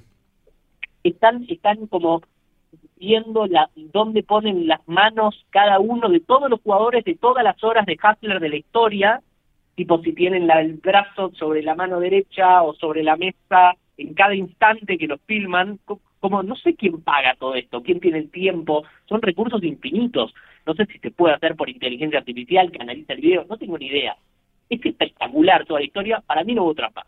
Es que nos gusta mucho los culebrones, ¿eh? nos gusta mucho estas historias, Sí. nos dan mucho morbo y, y claro, al final es lo que tú dices, las noticias, las noticias que trascienden a la prensa generalista son este tipo de noticias que no nos ayudan, ni muchísimo menos, eh, pero trasciende más que esta jugadora americana ha hecho trampas y que ha habido trampas en una mesa televisada de póker que, no sé, que Damián Salas sea campeón del mundo de póker. O sea, es que trasciende más esa noticia que la otra, es increíble, porque la gente en general, no solo, no solo nuestra comunidad, es morbosa y le gusta los líos y el barro y el fango y nos gusta investigar y, averiguar. Y, en este caso en concreto eh, estamos muy frustrados porque no, porque hay, hay muchas evidencias de que pueden ser trampas, pero no se da con la llave maestra eh, que abra la puerta de la trampa en sí, que diga, efectivamente, pasó esto y así fue. Porque todo eh, al final se va a quedar en agua de borraja, se va a quedar eh, lo que tú dices, en que no se ha podido demostrar su culpabilidad, por lo cual es inocente. Y, y la gente está muy frustrada porque estaba muy convencida de que había hecho trampas y no va a poder conseguir su objetivo de señalar con el dedo a todos los integrantes de esta confabulación, ¿no? Eh, porque al final no se ha podido demostrar. De hecho, es que la tipa eh, em, pasó la prueba del polígrafo incluso, ¿no?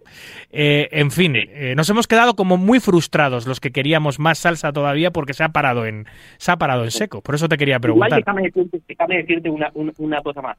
Yo creo que Garrett, desde mi perspectiva, comete un error grosero, muchos errores groseros en todas sus decisiones. Creo que Garrett está tan convencido que le hicieron trampa que se, se nubló, no le importa nada más que demostrar que le hicieron trampa, y esto le va a costar un montón de dinero. Primero porque no está jugando en los live streams, porque él mismo dice, y bueno, si a mí me hacen trampa no puedo jugar, era el máximo ganador, aparentemente se ha ganado un millón y medio de dólares en los live streams, no son tantas horas, se juega dos veces por semana, él no juega en todos los lineups, él elige los lineups, esto no existe ninguna partida privada del mundo, o sea que el máximo ganador elija los lineups es único, yo juego en partidas privadas en Argentina, lo que podría, generalmente no se eligen los lineups, pero si alguien podría elegir los lineups, es el máximo perdedor, no el máximo ganador.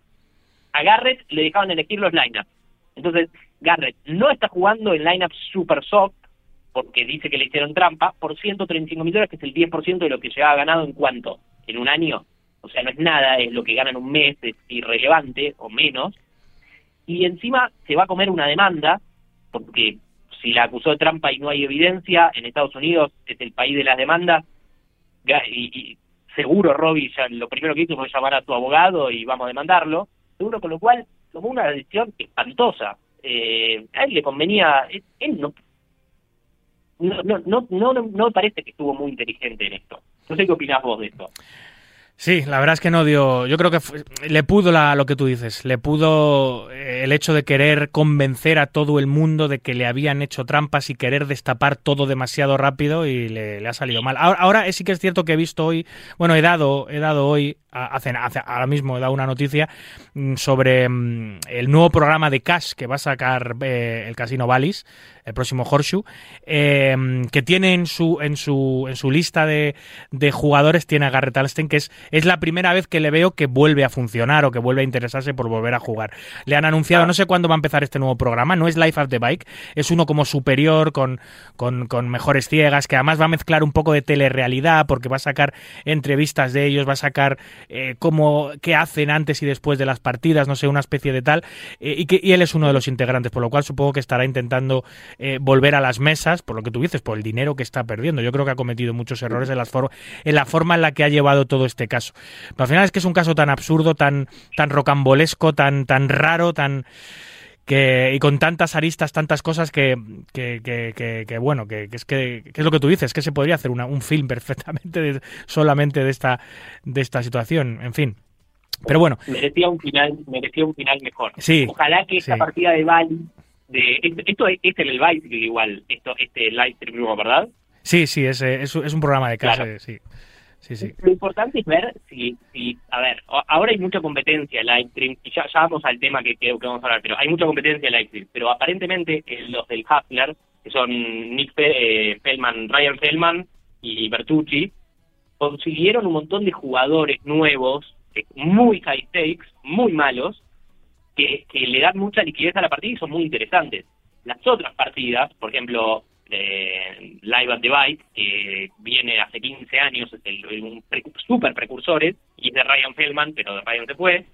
Eh, hay que ver si consiguen jugadores interesantes en valores y en, personalidades, porque si no, no lo va a ver nadie. Por más que Garrett juegue, Garrett es uno, y sí, al- a mí me gusta verlo a Garrett, es un jugador interesante, pero se necesitan otros jugadores que den acción también, si no, no lo mira nadie. Por supuesto, si todos, si todos en la mesa fueran Gareth Stein, tendría mucho menos expectación. Necesitas lo que tú dices, puntos interesantes, No habría partida. con mucho dinero, con poco talento, que muevan la mesa, que sean agresivos, mezclados con jugadores profesionales interesantes, que también se lo jueguen, porque es lo que quieres tú. Cuando ves un stream, lo que quieres es verse a la- ver a la gente jugarse el dinero. Eh, no estar ahí eh, amarrados esperando a que el rico de turno cometa, cometa el error de turno.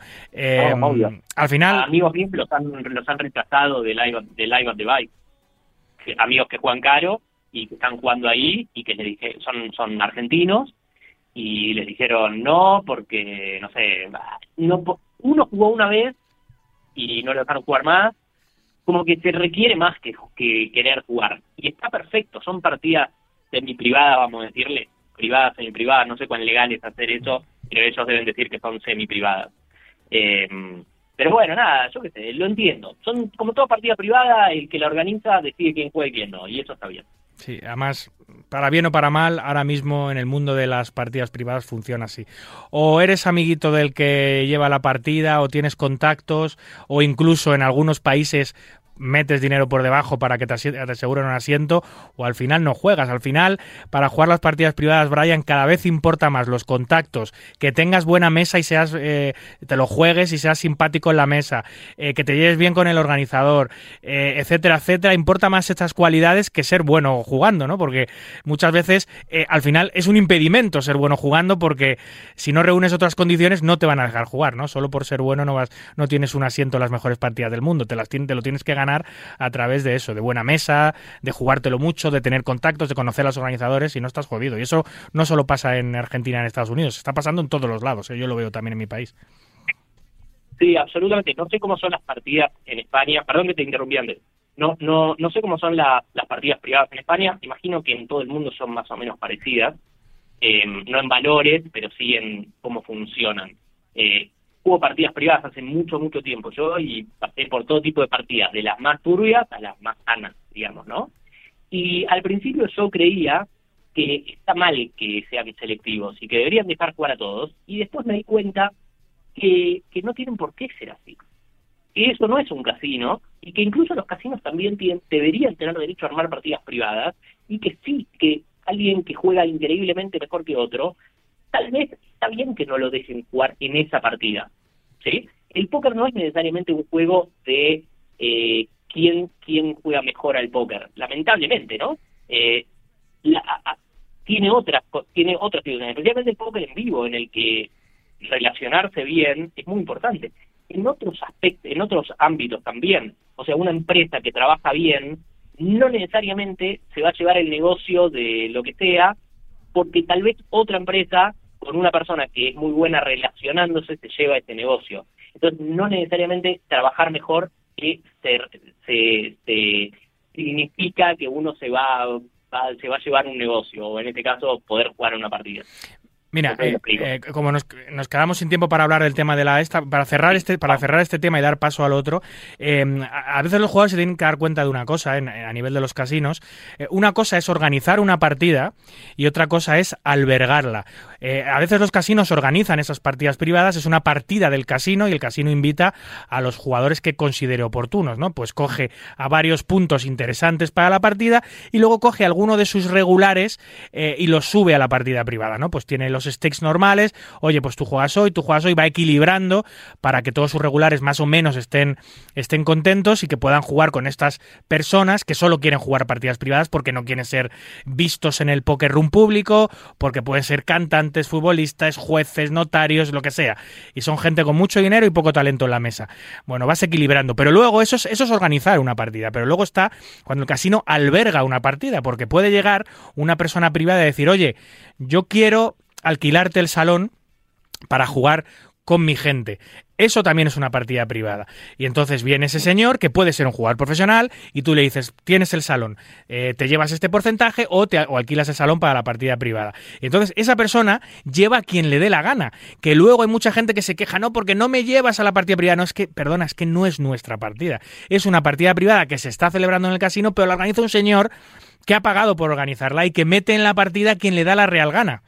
Eh, y se lleva él eh, la comisión o lo que sea. Entonces, hay que tener cuidado con las partidas privadas porque a veces sí que está en manos del casino o del club meter a jugadores y es su decisión, pero a veces no, y la gente no se da cuenta de eso. Correcto, correcto. En, en Nevada, te hago el último comentario, te prometo que es el último y ya vamos al otro. En Nevada está prohibido armar partidas privadas. Entonces, ¿qué hacen los casinos? Esto lo debes saber, pero por ahí la gente no lo sabe. Arman una mesa, supongamos, de ocho, de nueve jugadores, ¿sí? Y anotan, o sea, van, llegan todos al mismo horario. A la una jugamos. Bueno, llegan a la una. Ahora, cuando alguno se va de la partida, ¿cómo hacen para que no entre alguien que se anota en la lista de espera? Ni bien llegan ellos, se sientan los nueve y anotan a 28 amigos en la lista de espera. ¿Sí?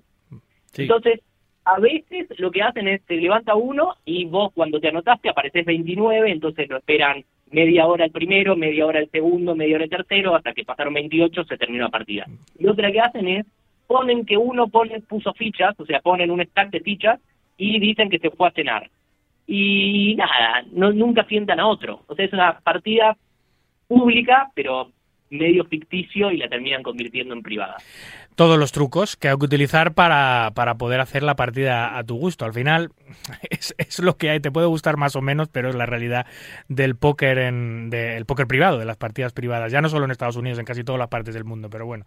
En fin, si quieres acabar jugando partidas privadas, poder tener por lo menos la opción de poder sentarte en una partida privada, pues antes tienes que hacer muchas cosas bien. Y para hacer esas cosas bien y convertirte en jugador semiprofesional o profesional, eh, no hay que cometer errores, que es de lo que hablabas, Brian, eh, en tus redes sociales hace tres o cuatro semanas, ¿no? Eh, decías que en casi los 15 años que llevas en la industria de este juego, que has vivido decenas de situaciones en las que jugadores amateur o semiprofesionales pues han, han pensado seriamente en dar, en, dar, en dar ese salto. ¿Cómo hay que dar ese salto? ¿Cómo no debemos equivocarnos? ¿Y cuál es el mejor momento, Brian? Bueno, e- es interesante este tema de cuándo convertirse en profesional. Todo esto empezó con una conversación que tuve con un amigo que está en una situación complicada en este momento, no está bien de dinero, etcétera, y él cree que puede vivir del póker cuando yo creo que no hay ninguna posibilidad. Entonces él hace todo, quiere, insiste, juega mega micro stakes, eh, se mira videos de ceros, pero tiene muchas dificultades y, y, y yo creo que él no debería ir por ese lado. Entonces empecé ese hilo como para primero ver qué, qué es un jugador profesional de póker, qué significa ser jugador profesional de póker, que en mi opinión significa o no tener otro ingreso o que el póker sea un, un, un porcentaje alto, muy alto de tus ingresos. Eso es ser profesional de póker. Sí. O sea, tenés que ganar y que el póker sea tu ingreso principal, por buen margen. Si no, no sos profesional, sos otra cosa, no importa. Puedes, puedes ser ganador. Yo durante mucho tiempo eh, no era profesional de póker, pero gané, gané al póker. Vengo ganando el póker hace 15 años y fui profesional dos años solamente de esos 15. Y el resto hice otras cosas. ¿sí? Entonces empecemos por decir qué es un jugador profesional de póker. Es eso. Es alguien que vive del póker. ¿Sí? Sí, sin duda. Hay gente que piensa otra cosa. Hay gente que piensa que un que alguien que, no sé, un abogado que gana el póker es profesional de póker. Bueno, yo creo que no. No. No, puede, puede, puede, puede saber jugar bien al póker, pero es cierto que si, si, si sus ingresos son eh, muy inferiores a sus ingresos de otro trabajo, no se le puede considerar. Es, lo que, es como tú lo has definido, que vives íntegramente de lo que ganas en los tapetes, virtuales o físicos, o que la gran parte de tus ingresos vi- viene de ello. Exactamente. Ahora, ¿qué se, re- qué se necesita para ser profesional? ¿Cuáles son las cualidades de un profesional? Un- Una vez que, que, que intentamos describir, a, cuando queremos describir a- al típico profesional, bueno, yo creo que se necesita mucha disciplina.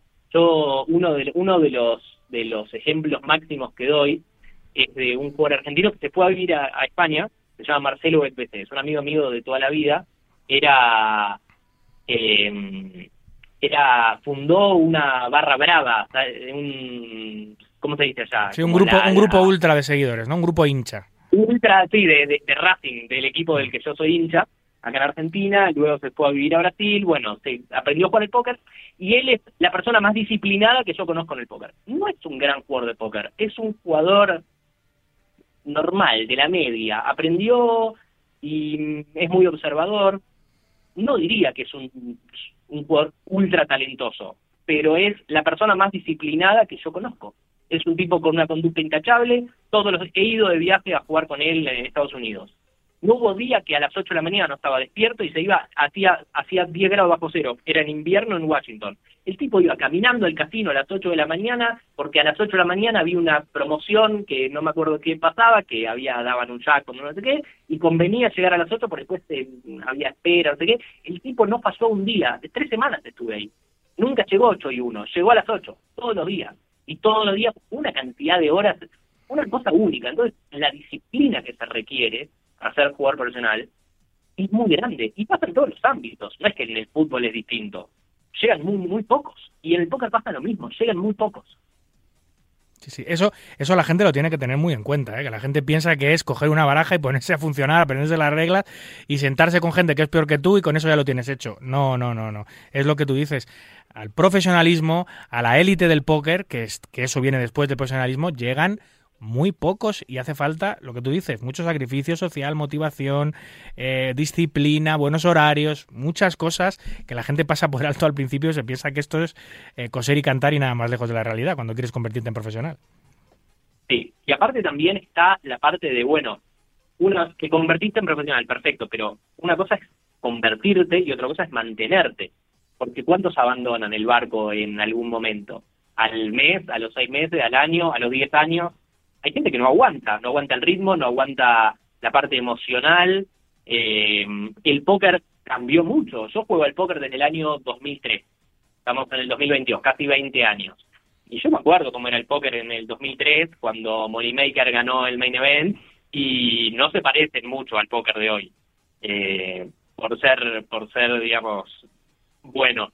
Entonces, el, el póker va evolucionando y el que no se mantiene empieza a perder y dice, pero ¿cómo puede ser? Si yo ganaba. Bueno, ya no. Ya no. El póker cambió. Y en algunos, en, en Cash Games Online, por ejemplo, es bastante rápido el cambio. Es muy rápido. Eh, imaginemos a alguien que, que nunca usó Pio Solver y que jugaba, ganaba el póker hace 5 o 6 años.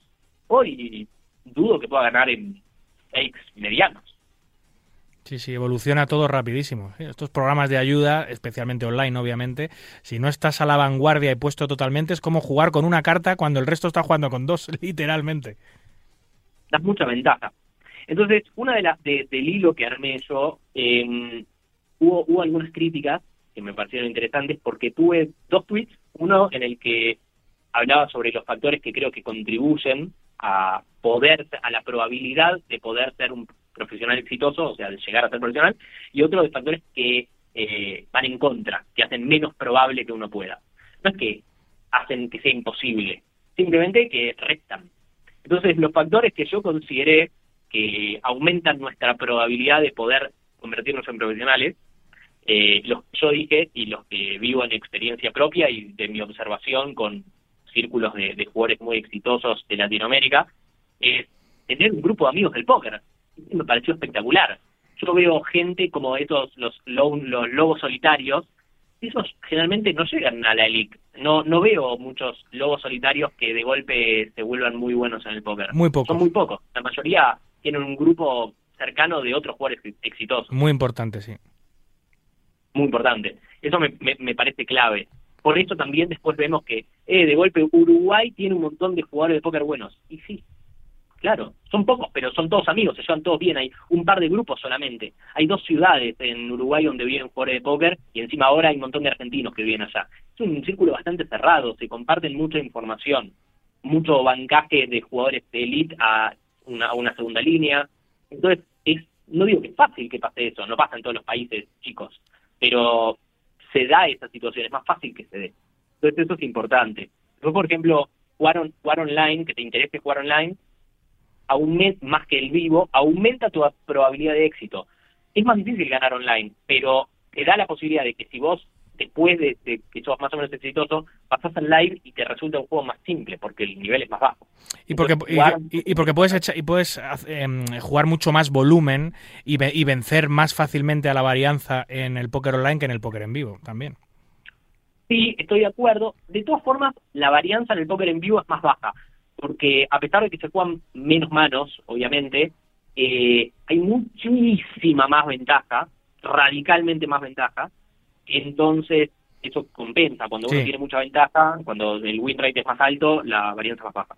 Entonces eso es una cosa. Después, en mi opinión, el que juega cash games va a darse cuenta más rápido si es ganador o, o, o no, o cuál es su ventaja en una partida contra el que juega torneos, que ahí sí necesitas como una muestra mucho más grande. Y hay mucha gente que se engaña y piensa que porque ganó un torneo puede ser profesional y eso no tiene ningún sentido.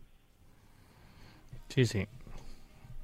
Eh, y la última, que creo que contribuye, es la austeridad. Muchos de los jugadores top que con los que interactúe son gente que les fue muy bien en el póker y que ha ganado millones y tienen vidas bastante normales. Eh, no los veo ninguno con una Ferrari, ni viajando en vuelos privados, ni ninguna estupidez de esas. Todos tienen vidas normales, sí invierten su dinero, no es que no, no, ganan, el dinero y lo reinvierten y hacen negocios buenos, pero no andan gastándolo y despilfarrándolo, comprándose un un Patek, un Patek Philippe o lo que sea, y la cosa rara y cara que les guste. Eh, con lo cual eso me parece que, que, que ayuda bastante. Estos son los factores que yo considero que aumentan la probabilidad de, de, de ser jugador profesional de póker. Claro, luego están los que reducen el porcentaje de, de, de convertirte en profesional, ¿no? Que enumeras unos cuantos también. Tengo algunos. Hablemos de, del primero que, que me simpatiza y que me lo criticaron, que es ser malo en informática. No saber usar la computadora bien, no, no, no ser muy bueno con los programas, aprender rápido a usar programas, So- sobre todo, sobre todo no tener capacidad de aprendizaje eh, online rápido. Es decir, porque hoy en día es lo que tú dices, se utilizan programas informáticos de ayuda a la hora de jugar eh, continuamente y además van mejorándose y van saliendo nuevos y tienes que estar al día. Si eres una persona torpe, virtualmente torpe, lo vas a tener mucho más complicado. Sí, tiene que ver un poco con otro factor que es la edad avanzada. Alguien de edad avanzada tiene menos chances de ser profesional de póker que alguien joven. Especialmente online, especialmente online. especialmente online, Mm. especialmente online. Sí, la edad promedio del profesional online es mucho más joven que, que, que el del vivo, eso es seguro, pero de todas formas la edad, la, la no, no la edad promedio, sino la, la edad mediana, que sería de todos los profesionales, el del medio, seguro es de, no sé, 25, Sí. seguro, ¿no? Seguro. Que no quiere Algo decir así. que una persona con más veterana o con una edad, si se pone y lo intenta y lo lucha, pueda convertirse en jugador profesional con todas las garantías en el póker online. No estamos diciendo que no se puede hacer, sino que es un poco más complicado. Yo he jugado al póker con Jaime Atenelov, que es un jugador de póker uruguayo Sí, que sí. falleció durante la pandemia. Muy famoso. Y Jaime jugaba todos los días Sí, hasta las 2 de la mañana, de 2 de la tarde a las 2 de la mañana hasta el, hasta el que empezó la pandemia, a los 88 años. Sí, sí. El papá del póker uruguayo, era ¿no? profesional, ganaba, lo veía yo, Mm. adelante mío, me ganaba, todos los días, jugaba bien. Eh, Sí, así sí. que se puede, se puede, pero eh, son casos excepcionales, digamos la verdad. Otra es tener hijos y responsabilidades.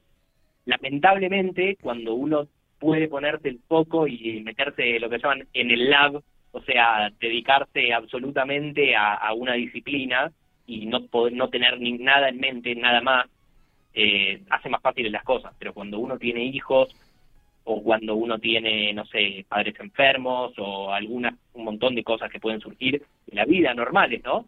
Eso dificulta las cosas. Sí, sí. No, lastra, lastra, es, lo que hay. Eh, es, natural, es, ley, de vida, ¿no? Tienes otras preocupaciones, otras, otras, eh, otros riesgos añadidos en tu vida y a lo mejor esos riesgos te hacen no asumir eh, el riesgo necesario que tienes que asumir como jugador profesional. Eso puede lastrar, no a todo el mundo, pero es cierto que, que no es, eh, no, no ayuda, vamos.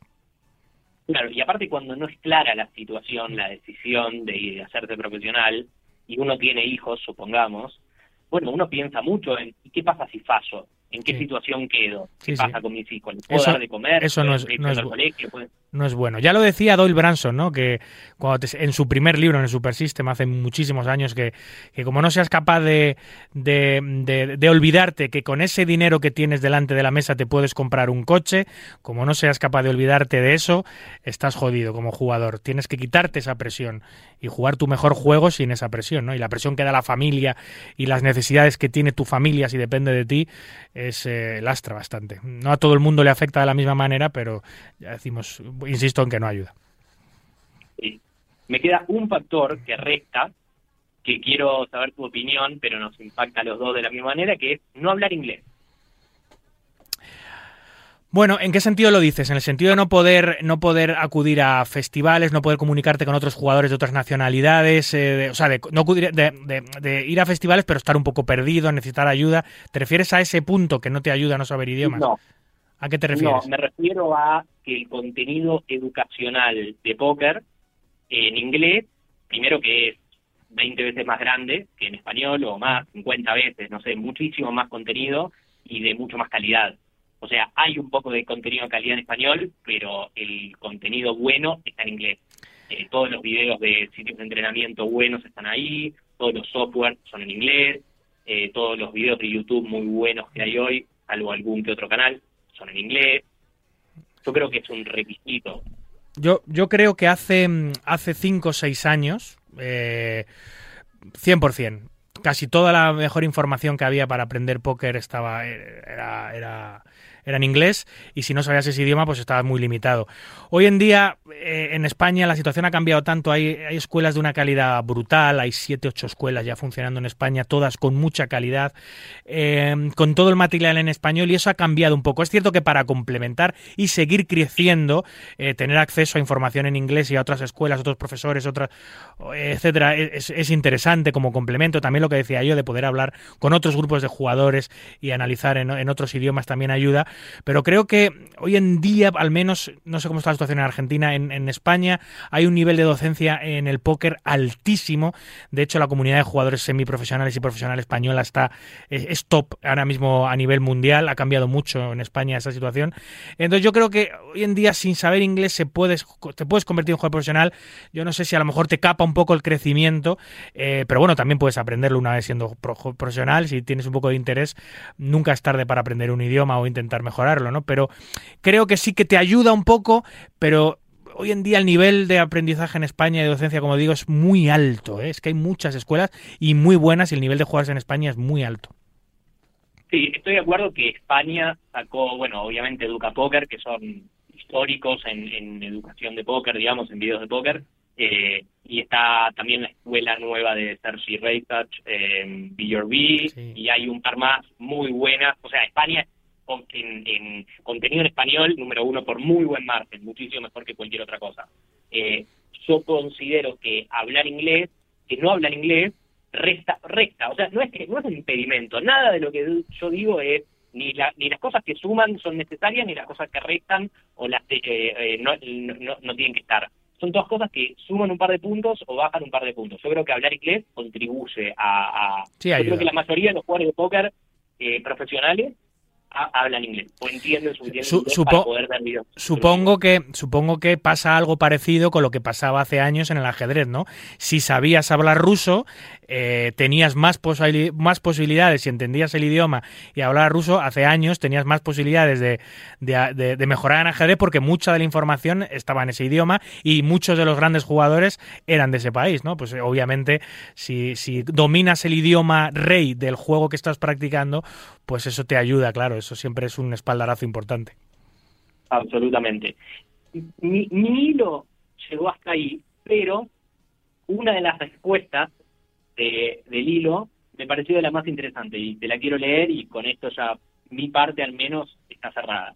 La respuesta es de Juan Copani, Progressive, es un jugador de póker argentino de- del póker online, de hace debe vivir del póker hace 15 años tranquilamente y es uno de los mejores jugadores y uno de los más respetados de la región, muy conocido, muy respetado. Eh, y Juan dijo lo siguiente, dijo, vivir del póker es algo que sucede, no se decide. Simplemente jueguen lo más seriamente posible. El día que estés preparado para vivir del póker va a ser tan evidente que no necesitas decidirlo. Uy, qué grande, ¿eh? Me encanta. me encantó. Sí, sí, a mí también. Y además tiene toda, toda la razón. Eh, es como, mira, me ha parecido el símil, eh, o sea, haciendo un símil me ha parecido a lo, a lo que siempre te dicen, ¿no? Cuando, cuando hay alguien que es que quiero tener pareja, quiero, quiero, quiero, quiero tener a alguien a mi lado. Y dices, que eso no se busca, tío, eso aparece. Esa persona aparece en tu vida. No puedes estar buscándola continuamente porque lo más posible es que fracases. Eso déjate llevar, disfruta de la vida, carpe diem, y ya aparecerá esa persona especial eh, que llega a tu vida. Pues eh, es un símil bastante parecido. Me ha gustado mucho esa reflexión, sí. Sí, sí, sí, sí, aparte de alguien con tanta experiencia que seguro no decidió, o sea, tiene sentido lo que dice, no es que uno de la noche a la mañana dice, bueno, voy a ser jugador profesional de póker, es como un proceso, es como un gris, hasta que, bueno, de golpe te encontrás mirando para atrás diciendo, epa, soy jugador profesional de póker, no estoy diciendo nada más que eso. Oye, pues me ha encantado esa cita para terminar la entrevista, que no podía terminar de una manera más interesante, más bonita con esa cita de, de, mm, de este jugador. Así que, eh, Brian, vamos a hablar en el futuro más veces. Eh, siempre hago contigo me, lo paso muy bien, siempre tienes temas muy interesantes. Eh, no en vano, bueno, ha sido eh, director de una de las grandes revistas eh, mundiales de, de póker eh, y ha sido director en Latinoamérica. Sabes mucho de póker, llevas muchos años en la industria y eso vale mucha plata, amigo. Así que eh, cuando quieras, esta es tu casa y estaré encantado de volver a hablar contigo sobre cualquiera de los interesantes temas que sales a- sacas a reducir en tus redes sociales. Bueno, a mí me, me, me encanta participar, siempre estoy disponible, así que las veces que necesiten, David, estoy, estoy disponible para ustedes. Un abrazo, Brian, y que sepas que si no es España, que gana Argentina el Mundial. Un abrazo, amigo. Ojalá que se dé. Un abrazo grande. Up, terrified myself again. Cake to make up, and a little lost. These reactions are relentless, abandoning the permafrost. Who am I fooling I got a list? I disappoint to exist. I lost my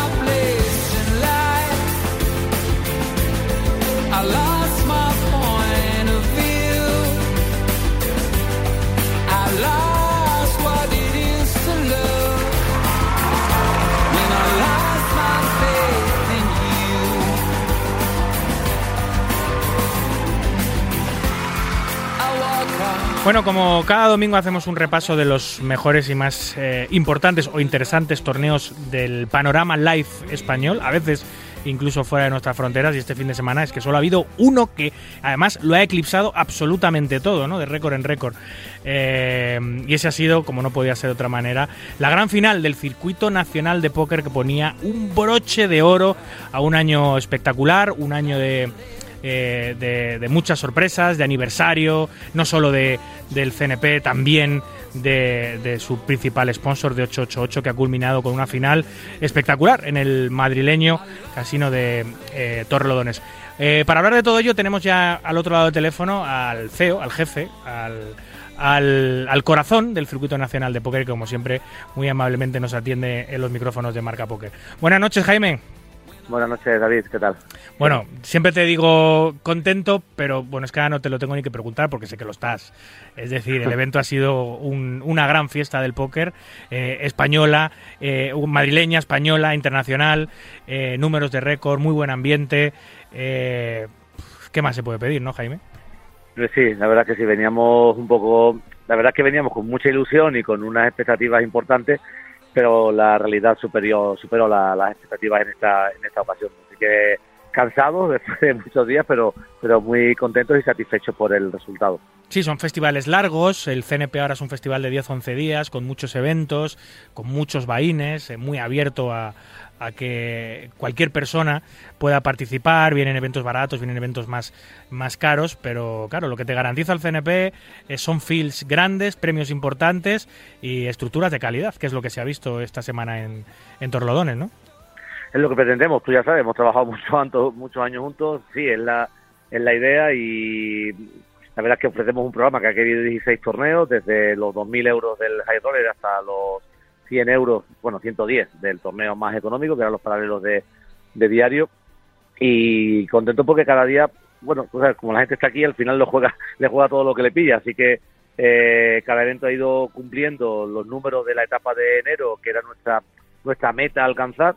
E incluso muchos eventos se han quedado eh, con fil recortados porque bueno no teníamos más mesas de las que teníamos previstas en la sala francesa y al no tener otros espacios disponibles ni croupiers para tirar cartas pues hemos tenido incluso que acortar algunos eventos en registro o bueno algún que otro que hemos tenido que retrasar un poco para iniciar por por bueno porque el evento principal se convirtió en esa típica bola que llama y era como eliminado registro nuevo eliminado registro nuevo. O sea, al final era como que no había tiempo para empezar el siguiente. Pero la verdad es que, que sí, como llegar en noviembre y entender que al final la final del circuito se convierte en el calendario de muchos jugadores en su etapa, eh, ya para nosotros es un- una satisfacción tremenda.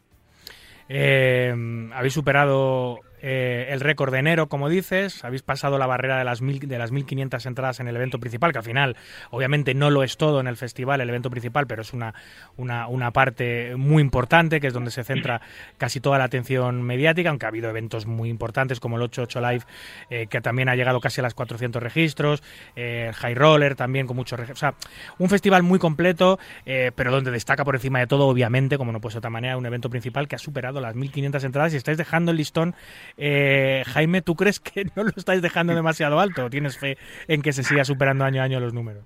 Sí, es que sinceramente no sabemos si realmente esto significa que llegará un momento en que el techo ya será insuperable o simplemente será el objetivo de querer cada año intentar superarlo. Eh, vamos a seguir trabajando para que la fiesta de la final del circuito sea una fiesta internacional, por eso hemos llegado a acuerdo con partners europeos y con latinoamericanos para que al final esto sea pues eso, un evento eh, no solamente enfocado al público español, aunque aquí el 80% del público es español, pero al final lo que queremos es que la fecha esta del circuito nacional se convierta pues en la mítica visita como podría ser el en Dublín aquel que había del ¿cómo se llamaba? Se me ha ido las iniciales, estoy ya muy espeso. ¿El cuál? ¿El Iris Open, dices? El Iris, exactamente, o ese, o, o cuando se jugaba en Malta, la, bueno, se juega en Malta la batalla de Malta, que al final son fechas que los europeos también la tienen en su calendario porque entienden que al final se monta un bote bueno, ahí pues como aquí, 120.000 para el primero, en 550 Bahín, eh, que solamente lo hace eso, la batalla de Malta o el Iris Open, son ese torneo, ese field y ese prize pool, eh, o ese premio garantizado, pero que al final el festival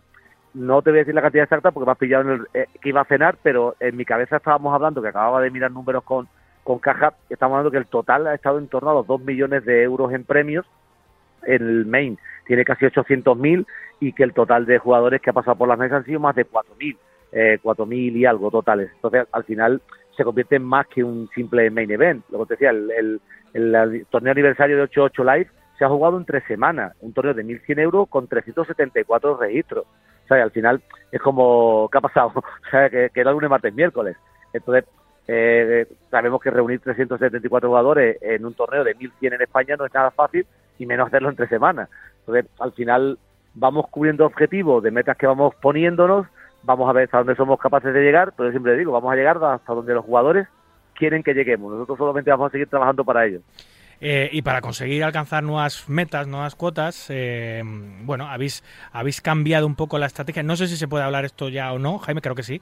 Ha- habéis no, no, pregunto, porque sé que habéis anunciado ya el calendario de, de eventos para 2023. Habéis cambiado un poco la estrategia. eh, la Liga eh, la Liga Nacional de Póker eh, desaparece como tal, pero la, la coge el, el Circuito Nacional de Póker, porque ahora vais a dividir, vais a tener cuatro ciudades, no repetís ciudad eh, en esta ocasión, vais a tener Madrid, Sevilla, Granada y el otro era eh, Alicante. Alicante, eh, para hacer estos festivales grandes de 10 días y luego lo que era la antigua Liga Nacional de Póker se convierte en el CNP normal, que es un CNP más discretito eh, en, no- en otras ciudades, ¿no? Habéis cambiado un poquito la estrategia para 2023. Sí, eh, al final muchas veces lo hablábamos tú y yo y creo que el último artículo en la revista tuya, en la nuestra, en el Club, eh, era un poco esa base. La saturación de torneos en España hace que los bolsillos terminen pecando de, de pues, los jugadores recreacionales. Ya sabemos que al final los bolsillos no son infinitos y la oferta es mucha y variada en España. eh, los torneos empiezan a, a- a crecer de vuelta, nacen cosas nuevas para el 2023. La idea no era saturar esencialmente al jugador del circuito y tener más espacio para clasificarlos online. hemos tenido que dejar, por desgracia, ciudades y casinos en los que queríamos estar fuera de la agenda porque no teníamos plazo y no ha habido la posibilidad de, de- llegar a acuerdos puntuales que nos hubiera gustado hacer, pero, pero nuestra intención era celebrar máximo uno trimestral eh, y luego el resto de casinos visitarlos con ese nuevo producto que será Circuito Nacional de Póker La Liga, con un buy-in que será básicamente la mitad del main event, con clasificatorios también online en, en, en 888 y, y que al final eso sirva también como un poco de masa madre para el festival grande de- del circuito, que al final no sabemos todavía si vamos a hacer de 10 o de 7 días. Va a depender un poco de, de, cómo transcurra al final los calendarios que estamos intentando trazar con, con los casinos, que al final, excepto la final, que tenemos claro cómo es, el resto de torneos, de esas otras tres etapas, Alicante, Sevilla y Granada, todavía estamos un poco dando la vuelta a cómo la vamos a montar para que no sea tampoco una saturación de torneos y el jugador se encuentre a gusto toda la semana donde, donde se haga. Encajes de bolillos tenemos que hacer los organizadores de eventos para no coincidir Sí. en fechas y a veces es absolutamente imposible. Yo, de hecho, ya lo sabes, aquí en Marca, eh, todos los domingos noche hago un repaso de los torneos live y a veces tengo que hacer tres y cuatro conexiones el mismo domingo, ¿no? Y algunos eventos incluso con los que no conecto eh, que coinciden a la vez. Es, es- es casi, es muy difícil que, que tu evento en esa semana sea exclusivo. En este caso se ha dado porque es cierto que al final eh, tú no quieres pelear contra eventos tan poderosos en número y en convocatoria como el CNP. Entonces, al final es un suicidio tirar tu torneo contra el CNP, contra la final del CNP, ¿no? Pero en los otros casos estás todo el rato coincidiendo, ya lo ves, ¿no? Días de es tres, cuatro, cinco conexiones y, y es lo que hay. Es que hay, hay muchos eventos, muchos... A veces no es malo tampoco, lo hemos hablado a veces, porque a veces que coinciden eventos en distintos puntos de España donde por 200 euros nadie se va a trasladar a jugar, yo no sé, Sí, pues, sí, a claro. Cádiz o a Claro, Vigo o a Bilbao. Pero sí que es verdad que tiene que coincidir porque es un país muy grande, con muchos casinos y con muchos jugadores. Pero pero bueno, uno intenta no saturar al que sabe que al final es su público, por lo menos yo, al que sabe que al final es mi público. Y, y queremos que tengan tiempo, sobre todo los satélites online ayudan mucho. Nosotros, uno de nuestros grandes empujes está ahí, en traer 200 clasificados a Madrid, más de 226 creo que han venido, y la idea es que en cada etapa pues haya un mínimo de 100, dejando tres meses para que pues eso, la gente recupere un poco la banca, la gente juegue otras cositas, despeje, luego venga con las ganas de jugar un torneo que no puede jugar cada día, sino que puede jugar cada tres meses. Esa es la, esa es la, la, la premisa que hemos puesto encima de la mesa en 2023.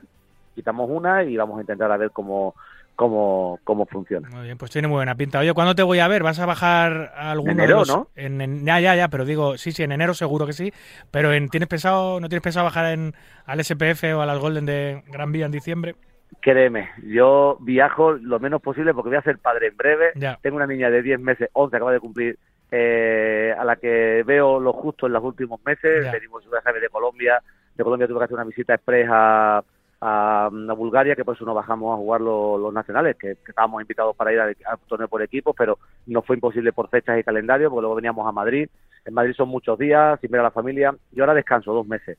Bajo a Madrid, a- bueno, juego mentira, juego el CEP la semana que viene en Peralada, que me pilla al lado de mi casa y eh, me apetece, voy con mono de naipe, después de estar aquí viendo tanta gente jugando, eh, me bajo eh, a Gran Vía para hacer el, live, que iré como jugador, y, intento, voy a estar de vacaciones hasta, marzo, vacaciones me refiero, de no viajar mucho, de, de estar con la familia y disfrutarla, porque al final eso también nos da un chute de energía para afrontar los meses largos que sabes que pasamos fuera de casa. Pues sí, claro que sí, como tiene que ser además. Muy bien, Jaime, pues hablamos pronto entonces. Nos vemos en enero, pero hablaremos antes, seguro. Venga, Un abrazo, amigo, y enhorabuena. Gracias. Venga, gracias.